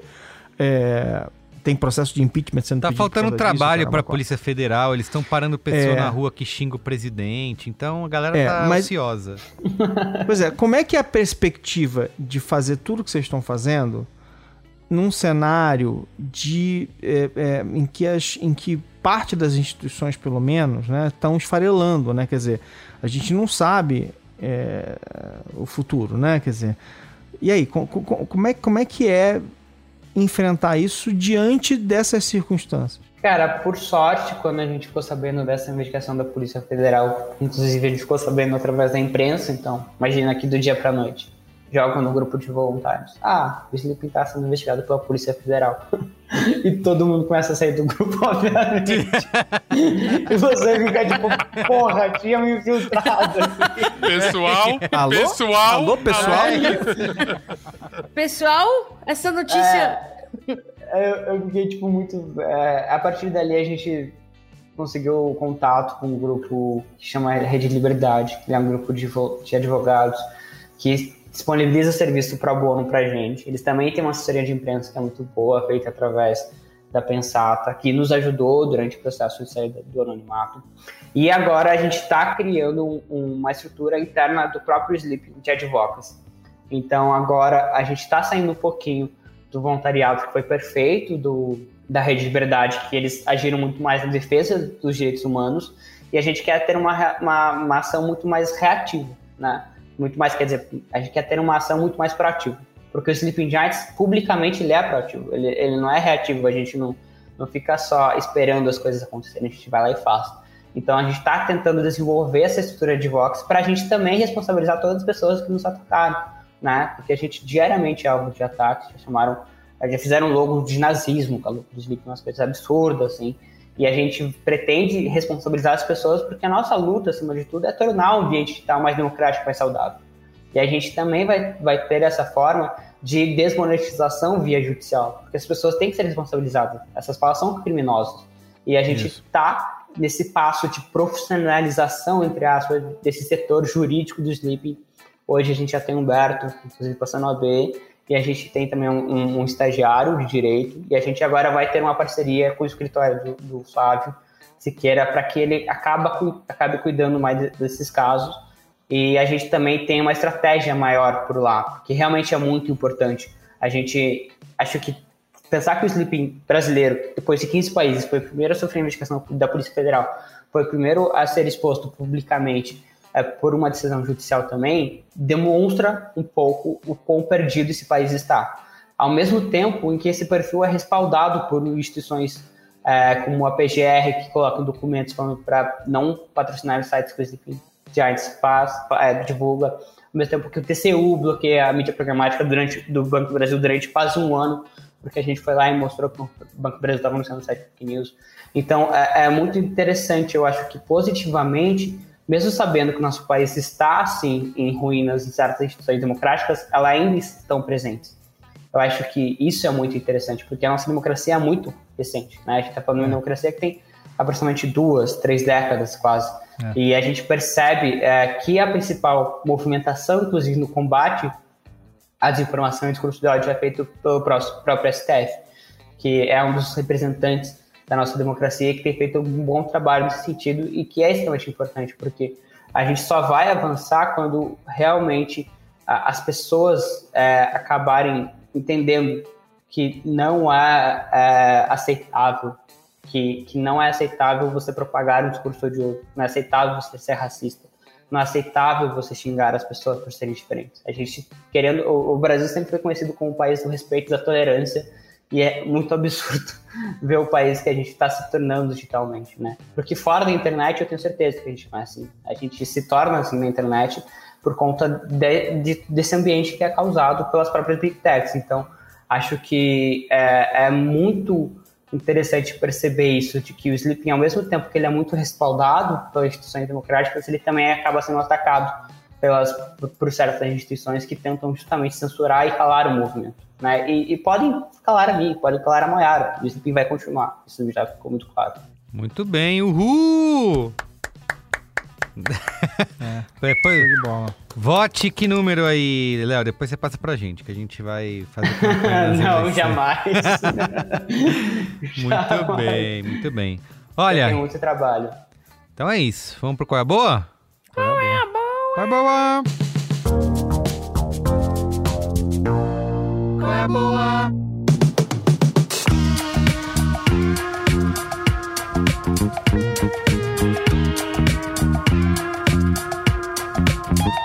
Ô, Mendonça, começa aí você. Cara, eu, eu tô terminando aqui o meu logo da minha usina de ódio, que ela chama Itaiputo. É a primeira usina que vai usar o ódio das pessoas. A gente vai patrocinar Sleeping Giants, porque a gente acha importante continuar fomentando esse ódio pra gente conseguir mover o Brasil, né? Mas vamos lá. Eu amei Itaiputo. Ah, Itaiputo já tá todo vapor. Com sangue nos olhos, literalmente. É, seguinte, vou começar pelo Jornal Antijurídico, tem a ver aqui com a pauta, que é um canal de YouTube bem legal. É, tocado pelo Igor Leone. Recentemente ele fez um vídeo, acho que foi acho que deve ter sido um dos últimos deles, que eles falam sobre uma questão bem interessante sobre o Facebook, né? Sobre alguma uma engenheira de dados que saiu de lá e mostrou como o Facebook leva muito a sério tudo isso que a gente está discutindo. Então é bem legal, eu acho muito interessante o jeito que a gente discutiu tanto aqui, né? Essa, essa forma da abordagem que eu acho que é muito legal do jornal antijurídico, porque tem humor, é, vai explicando o juridiquês de uma forma brilhante Enfim, sigam, apoiem, que é bem legal. Outra dica que eu tenho, putz, meio jabá aqui. Já fiz o segundo jabá, depois da Itaiputo. Agora tem o Passion for Jazz, que é um projeto que eu fui chamado pelo pessoal da Playground, pelo Marcelo, pela Lu, para ser consultor de um podcast de jazz. Eu acho que eu falei numa das últimas edições que eu participei, e agora ele legal. saiu. É o Passion for Jazz, ele tá aí no ar, já estamos no segundo episódio. Os apresentadores são a Débora Pio e o Jonathan Fera. A Débora, meu, jornalista, agitadora cultural, fala muito sobre música. E o Jonathan Fera é, porra, um dos magos aí do jazz, nova geração brasileira, preta, foda. E o primeiro episódio a gente falou sobre a Nina Simone. E para falar com a gente, a gente chamou a Leila Maria e a Alma Thomas. Então, duas também cantoras fodas do Brasil. A Alma Thomas não é do Brasil, mas já tá quase, porque é uma nova-iorquina que mora aqui já há 11 anos. E o segundo episódio a gente fala sobre Hermeto. Hermeto Pascoal, essa lenda aí. E por último, eu gosto de falar de gibi, né, gente? Gibizinho que tava aqui na minha fila, demorei pra caramba para ler. Quando eu li, eu falei: caramba, cara, que gibi foda. O Oleg, da editora Nemo. O autor é o Frederick Peters. Basicamente, a história é um quadrinhista com crise de, de ideias ali e tal. E aí ele começa a, a mostrar o processo dele de ter ideias e descrever um momento da vida dele. Putz, cara, um dos gibis mais legais que eu li esse ano. Eu leio bastante gibi. Lindo, lindo, lindo demais. Invistam em gibi. Gibi não é coisa de criança. E é isso, meu povo. É isso aí, Olga Mendonça. Muito lindas palavras. Eu Muito bem. vou fazer o meu qual é a boa. Vai lá. Eu tenho dois quais, é, quais, é, quais são as boas. É, que eles podem ser consumidos separadamente, mas eles ganham uma um verniz especial se consumidos juntas, tá? Então, o primeiro deles é um equipamento gadget tranqueira tecnológica que eu adquiri na Black Friday e é o que eu recomendo a todos. Primeiro eu vou fazer o preâmbulo. Eu moro em um, um apartamento que- cuja parede ela é a parede de um colégio. É um colégio de crianças, né, e adolescentes. É um colégio religioso que funciona seis dias por semana. Olha, peguei. Não funciona cinco dias por semana. Ele funciona seis dias por semana. E é um colégio que eu pensionei o fato de ser um colégio religioso porque ele esse, esse fato é importante para eu explicar por que que todos os dias a partir das sete você tem cantos e ritos ali uma hora, uma hora e meia, né? Dessas crianças fazendo cantos e ritos religiosos, que faz parte do, do ensino do colégio. E isso acontece seis dias por semana. Eu pensei em me mudar, mas eu Nossa, eu, eu gosto muito do meu AP. Eu gosto. eu gosto demais do meu AP. E. Eu, em vez de me mudar, resolvi me dar um presente de Black Friday. Um eu pensei que você ia falar, resolvi me converter. Agora eu canto com ele. Resolvi aceitar Jesus. E aí, cara, eu comprei na Black Friday, na Black, Blackly Flies, um fone, um fone isolador de ruídos, de cancelador ativo de ruído da Sony, que é o, deixa eu pegar o nome dele, que é um nome complicado, que como a gente tava falando aqui antes, não sei porque eles põem esse nome complicado no fone, mas é o WH-1000XM4. É um fone desses que cobre a orelha. Vejam quem tá assistindo, no caso, só nós cinco. É esse fone que cobre a orelha, cobrir a orelha. E ele ele é uma máquina de criar a- o silêncio. E ele. eu tô com ele há poucos dias, mas tem sido uma experiência muito. Não sei se vocês perceberam, eu tô até com humor melhor. E. Só que ele é, ele é um produto caro, é um investimento caro, mas que ca- cada dia tá se provando mais e mais é, válido. Então esse é o meu primeiro qual é a boa, esse fone incrível, tipo, realmente o isolamento, o cancelamento de ruído dele é muito, muito impressionante. Eu já tinha, eu já tinha experimentado ele, um amigo meu tem, então eu tava flertando com ele já há muitos meses. E aí aproveitei a, a Black Friday para adquirir o meu. É, e o segundo, meu segundo qual é a boa, que ele, ele, é, ele vai muito bem. Ele, tipo, ele harmoniza com o fone, entendeu? O fone harmoniza com ele. É um canal do YouTube que é o meu xodó. que é o. Ele tem um nome em azerbaijânês, mas em inglês, se você buscar, é Country Life Vlog. Tem dois, quase 3 milhões de inscritos. E o que, que é esse canal? Ele é um negócio que, se não me engano, chama-se Cottagecore. É, são, são cenas, tipo, sei lá, filmagens longas, assim. Nesse caso específico, de uma fazenda, um sítio, vai, um sítio no Azerbaijão, que tem uma senhora e um senhor, que são um casal. E aí eles, tipo, eles ficam lá no sítio e aí eles. O senhor vai lá e busca as ervinhas para fazer chá e ela pega a carne que matou do boi. E aí a senhora cozinha, ela faz pratos típicos do Azerbaijão. E eles não falam nada. Aí tem os cachorros gatos que moram no sítio também. Ninguém fala nada, eles só cozinham, a véia só cozinha. Mas a paisagem é linda e é bucólica. e a comida é bonita. Eles cozinham na, quando tem neve na neve, quando é no verão, cozinham na grama. Tudo ao ar livre. E eu diria, eu não gosto de ASMR. Mas eu diria que isso é um. É, é um. É, tem, eu acho que tem um pouco de ASMR, porque tem esses sons, mas não é. Não são sons super sutis. Mas ele é, é o tipo de experiência que funciona bem no conjunto. É muito relaxante. É, é incrível. Então é isso, são, chama Country Life Vlog e são vídeos dessa senhora é, cozinhando receitas típicas. Ela cozinha muito bem, dá vontade de comer todas as coisas. No final das refeições, eles sempre tomam um chazinho típico azerbaijânês que o senhor vai buscar as ervas para fazer lá no próprio sítio. Às vezes tem a participação dos bichinhos. É, o sítio é lindo, parece uma casa de hobbit, o sítio deles. É, sério, é demais. E eu adoro, assisto super. Às vezes eu assisto com a minha mãe. Minha mãe vem aqui em casa, a gente fica duas horas comentando. Olha aí, ela pôs a carne depois da cebola. A gente fica... depois o alho antes. Olha que legal como que ela faz a batata frita. Que eles fazem tudo, tipo, numa... É, é... Ela faz o fogo, ela faz a fogueira, né? Bota lenha lá e, tipo, cozinha umas panelas loucas, assim, meio de de latão, de cobre. Ah, é demais, gente. Recomendo a todos. Agora imagina a experiência que eu sugiro é justamente você pegar esse fone, se isolar do mundo. E ficar vendo. E curtir a vibe da, da, do cota de cor azerbaijânês. Não sai nunca Não mais. Nada melhor.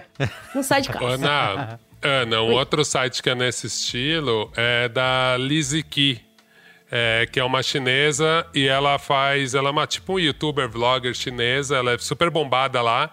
E Lizzy Ki é meio desse jeito que fala mesmo, L-I-Z-I-Q-I. E ela também é meio isso, good life no interior campestre, chique, lindo da China. É bem legal também. Ai, que legal, achei aqui. É boa, uma brisa vou... muito Nossa, boa Nossa, é essa vibe mesmo. Acabei de ver é. aqui, é cota de cor, mesma coisa. É isso. Eu, eu também Nossa, queria fazer um canal tipo o Casimiro comentando a Lizzy Eu acho que eu, é um bom conteúdo. Tá Depois que eu for na usina, um eu vou fazer Eu isso. e você comentando os vídeos de cota de cor? Vou assinar. Olha lá, ele foi lá buscar... Perfeito Olha que hortelã linda. Ele busca o alecrim na própria fazenda. Que coisa mais linda. Muito bem. E você, Léo? Tem qual é boa?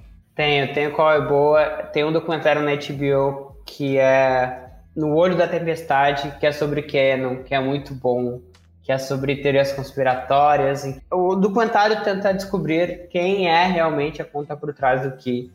Quem não sabe o que. Acho que é que. Fala é. o que o que é né? o, o Canon, é, a grande teoria conspiratória americana foi o principal responsável pela invasão do Capitólio é, e o documentário acompanha um pouco esse período é, de, de, de, de, como a teoria é, se propagou, ela foi migrando de server é, de 4chan para 4chan, então é muito interessante, eu gostei muito desse doc, eu, eu vi com a Maia, com o Barato, uma maratona, são seis episódiozinhos só, e é, e é muito legal perceber como uh, essas pessoas que dão espaço para esse conteúdo pensam, né? Como elas têm uma outra interpretação da liberdade de expressão. E por que, que é importante? Porque elas são pessoas muito influentes, né? São pessoas com, com grande público. Indo na mesma vibe, tem um documentário Netflix que é A Terra é Plana, hum. que fala sobre o terraplanismo, que é muito bom, que demonstra como as pessoas é, pensam ter uma, uma verdade absoluta, criam comunidades em torno dessa verdade absoluta, então muito partindo da Terra plana, e como isso faz com que todas as suas relações pessoais sejam com base nesse pensamento. Porque uma pessoa que tem esse pensamento muito diferente do resto acaba não conseguindo muitas vezes nem se comunicar com, com o resto e acaba inclusive se extrema, é, se extremando é muito bom, né? se, se tornando cada vez mais extremista é, é, é ao também ter só ficar só naquela bolha, né? Que as pessoas começam é, com terraplanismo, aí as pessoas já são anti-vacina, aí já são é, racistas, e aí vai, a gente acaba vendo isso muito no algoritmo, onde você também acaba ficando na tua bolha.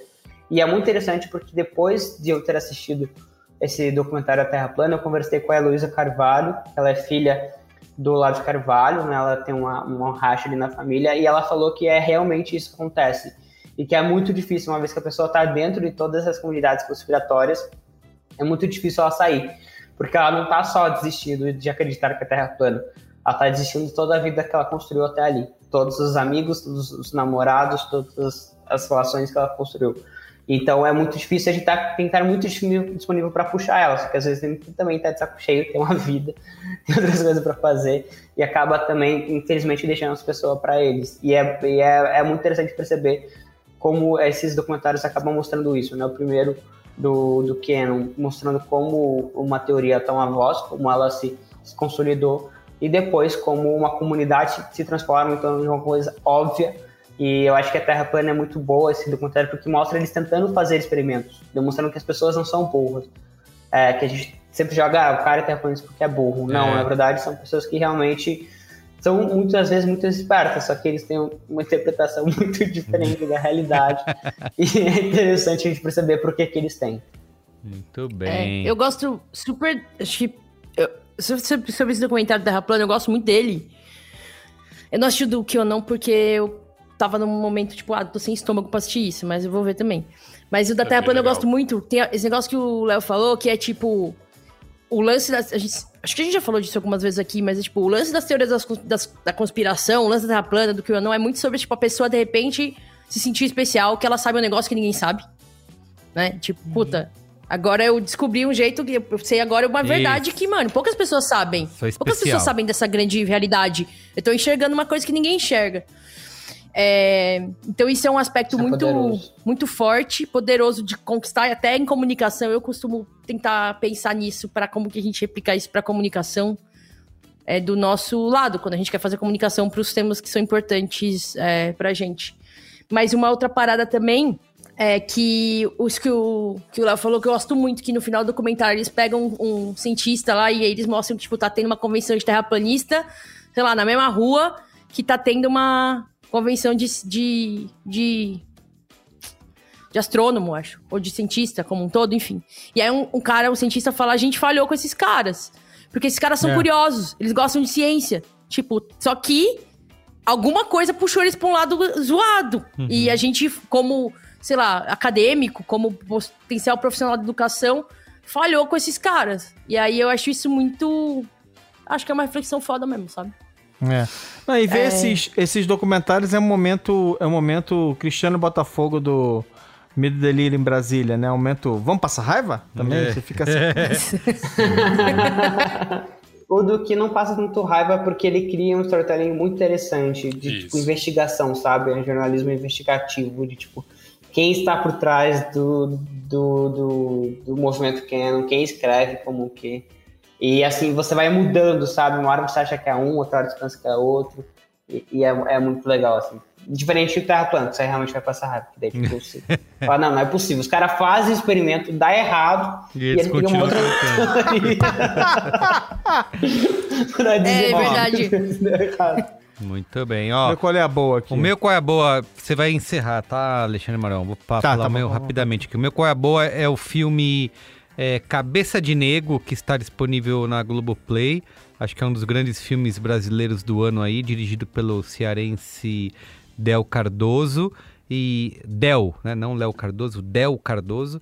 É, e acho que tem tudo a ver com a nossa pauta de hoje aqui, porque ele mostra um estudante né, do, do ensino médio, o Saulo Chuvisco, que resolve, dentro da classe dele, ele passa por uma, por uma um, uma situação de racismo ali, onde ninguém está do lado dele, o professor não está do lado dele, nem a diretoria, e ele resolve lutar contra aquela opressão ali, sendo inspirado por vários ícones aí, né, do, é, da história da, é, é, do movimento negro. Ele acaba resolvendo, ele não sai da sala, ele fica lá dentro, né?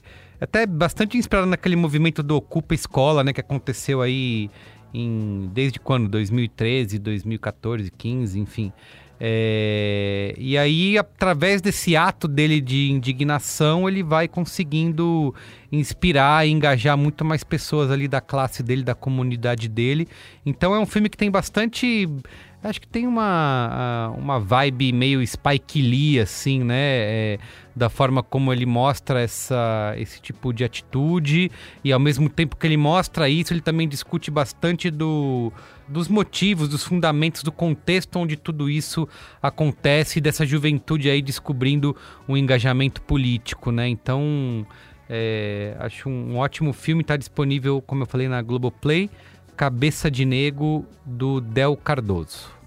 Tá Mas isso é ficção. A gente sabe que na vida real esse negócio de ativismo não funciona. É, exatamente. Não consegue nada. É, pois, pois é. é. Balbúrdia. Assista, exato, assista o filme para você ver a balbúrdia, a balbúrdia. É, pois é. Maron. Inspirado aí, é, pois é, vou meu, meu aqui, inspirado nesses, nesses olhares bucólicos aí do Oga e da Ana. Quero né? muito acessar isso, eu, curioso. Não, eu tenho, tenho um joguinho, eu gosto, de, eu gosto de recomendar joguinho, né? Tem um joguinho que eu, que eu mergulhei algumas semanas atrás, saiu há pouco tempo no Brasil, chamado Canvas, tá? Que é o seguinte, inclusive a caixa, ela parece uma pintura bonitinha, ela tem até um buraquinho para você pendurar na parede, mas enfim, quem vai pendurar na parede? Mas tudo bem. É, mas a ideia desse jogo é o seguinte, ele é um card game, ele é um jogo de cartas, né? Em que você vai é, é, colecionar pedaços de ilustração. Todas as cartas elas são translúcidas elas são transparentes. E aí você vai juntando as cartas, os componentes dentro de uma, dentro de uma, uma cartelinha de, de, de, de plástico, elas vão todas se encaixando e você vai tentando montar uma pintura. Então o jogo funciona como se fosse um grande é, é, festival de arte, né? Que as pessoas estivessem disputando ali alguma coisa. E você vai juntando as imagens, você vai fazendo combinações de cores, combinações de imagens e juntando as cartas naquele, naquela cartelinha. E quando você vai ver, você formou uma pintura completamente inédita, enfim, em cima da, da, da, das buscas que você fez naquele jogo.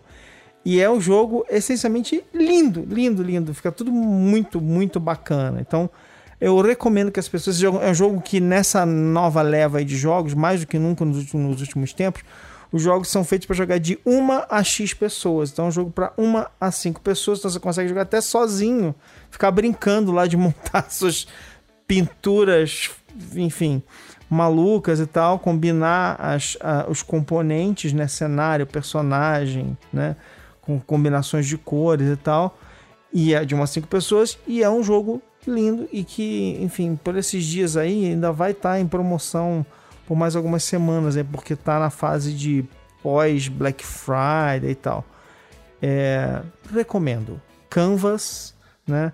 É, que é um joguinho bacana. E aí, para terminar, um outro jogo também. Esse é um jogo só solo, chamado Under Falling Skies. Infelizmente, os caras estão botando jogos em inglês e não traduzem os nomes, né? É, mas Under Falling Skies é, é, uma espécie de. É como se você estivesse jogando um jogo de tabuleiro que é um Space Invaders e é um solitário, é um, é um jogo para você jogar sozinho mesmo. Então as naves de uma invasão estão chegando e você está lá tentando debelar esta invasão, mais ou menos como a gente está fazendo aqui com os ataques infinitos desses grupos escrotos tentando destruir a nossa democracia. E aí você faz essa analogia rapidinho, você pensa que você está defendendo a democracia e não só uma base é, é, espalhada pelo planeta Terra, e aí fica mais legal ainda. Você tá jogando uma, Faz um, um solitário. Playing. Isso aí. Como que é Canvas? Assim. E qual é o Canvas? Canvas e Under Falling Skies. É como se. Como é que é? De baixo, como é que é? O céu está caindo, né? Muito é, bem. legal, bem legal. Bons jogos. Cara, é bem bonito mesmo, cara, esse canvas. Acho que vale a pena vocês darem uma olhada no Muito unboxing. Muito legal, cara. Foda. É lindo demais. Perfeito. Mas quando ele falou Canva, me deu até um arrepio. Falei, Canva? É. Não é Não isso. quero montar post nenhum.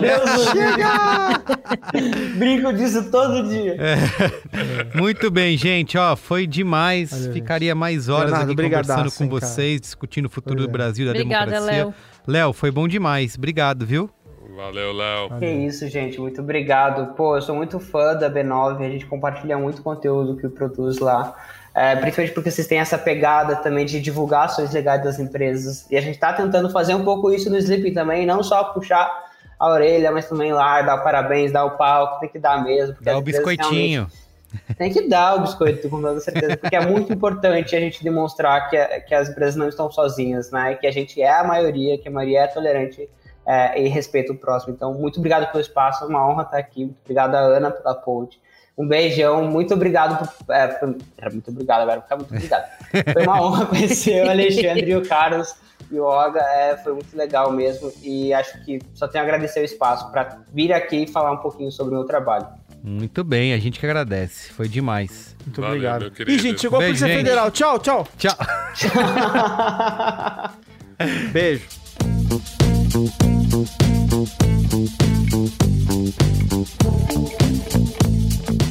Então é isso, gente. O programa de hoje fica por aqui. O Braincast é uma produção B9, apresentado por mim, Carlos Merigo. Hoje na companhia de Ana Freitas, Alexandre Maron, Olga Mendonça e Leonardo Leal. Eu faço a coordenação geral junto da Juva e Cris Bartz. A produção é da Beatriz Souza. Apoio à pauta e pesquisa Iago Vinícius. A edição é de Mariana Leão, com a supervisão de Alexandre Potashev e apoio de Andy Lopes. Identidade visual feita por Johnny Brito. Coordenação digital AG Barros, Pedro Estraza, Matheus Fiore e Gustavo Costa. Atendimento Raquel Casmala, Camila Maza, Grace Lidiane e Thelma Zenaro. A comercialização exclusiva é da Globo. Valeu, gente. Tchau.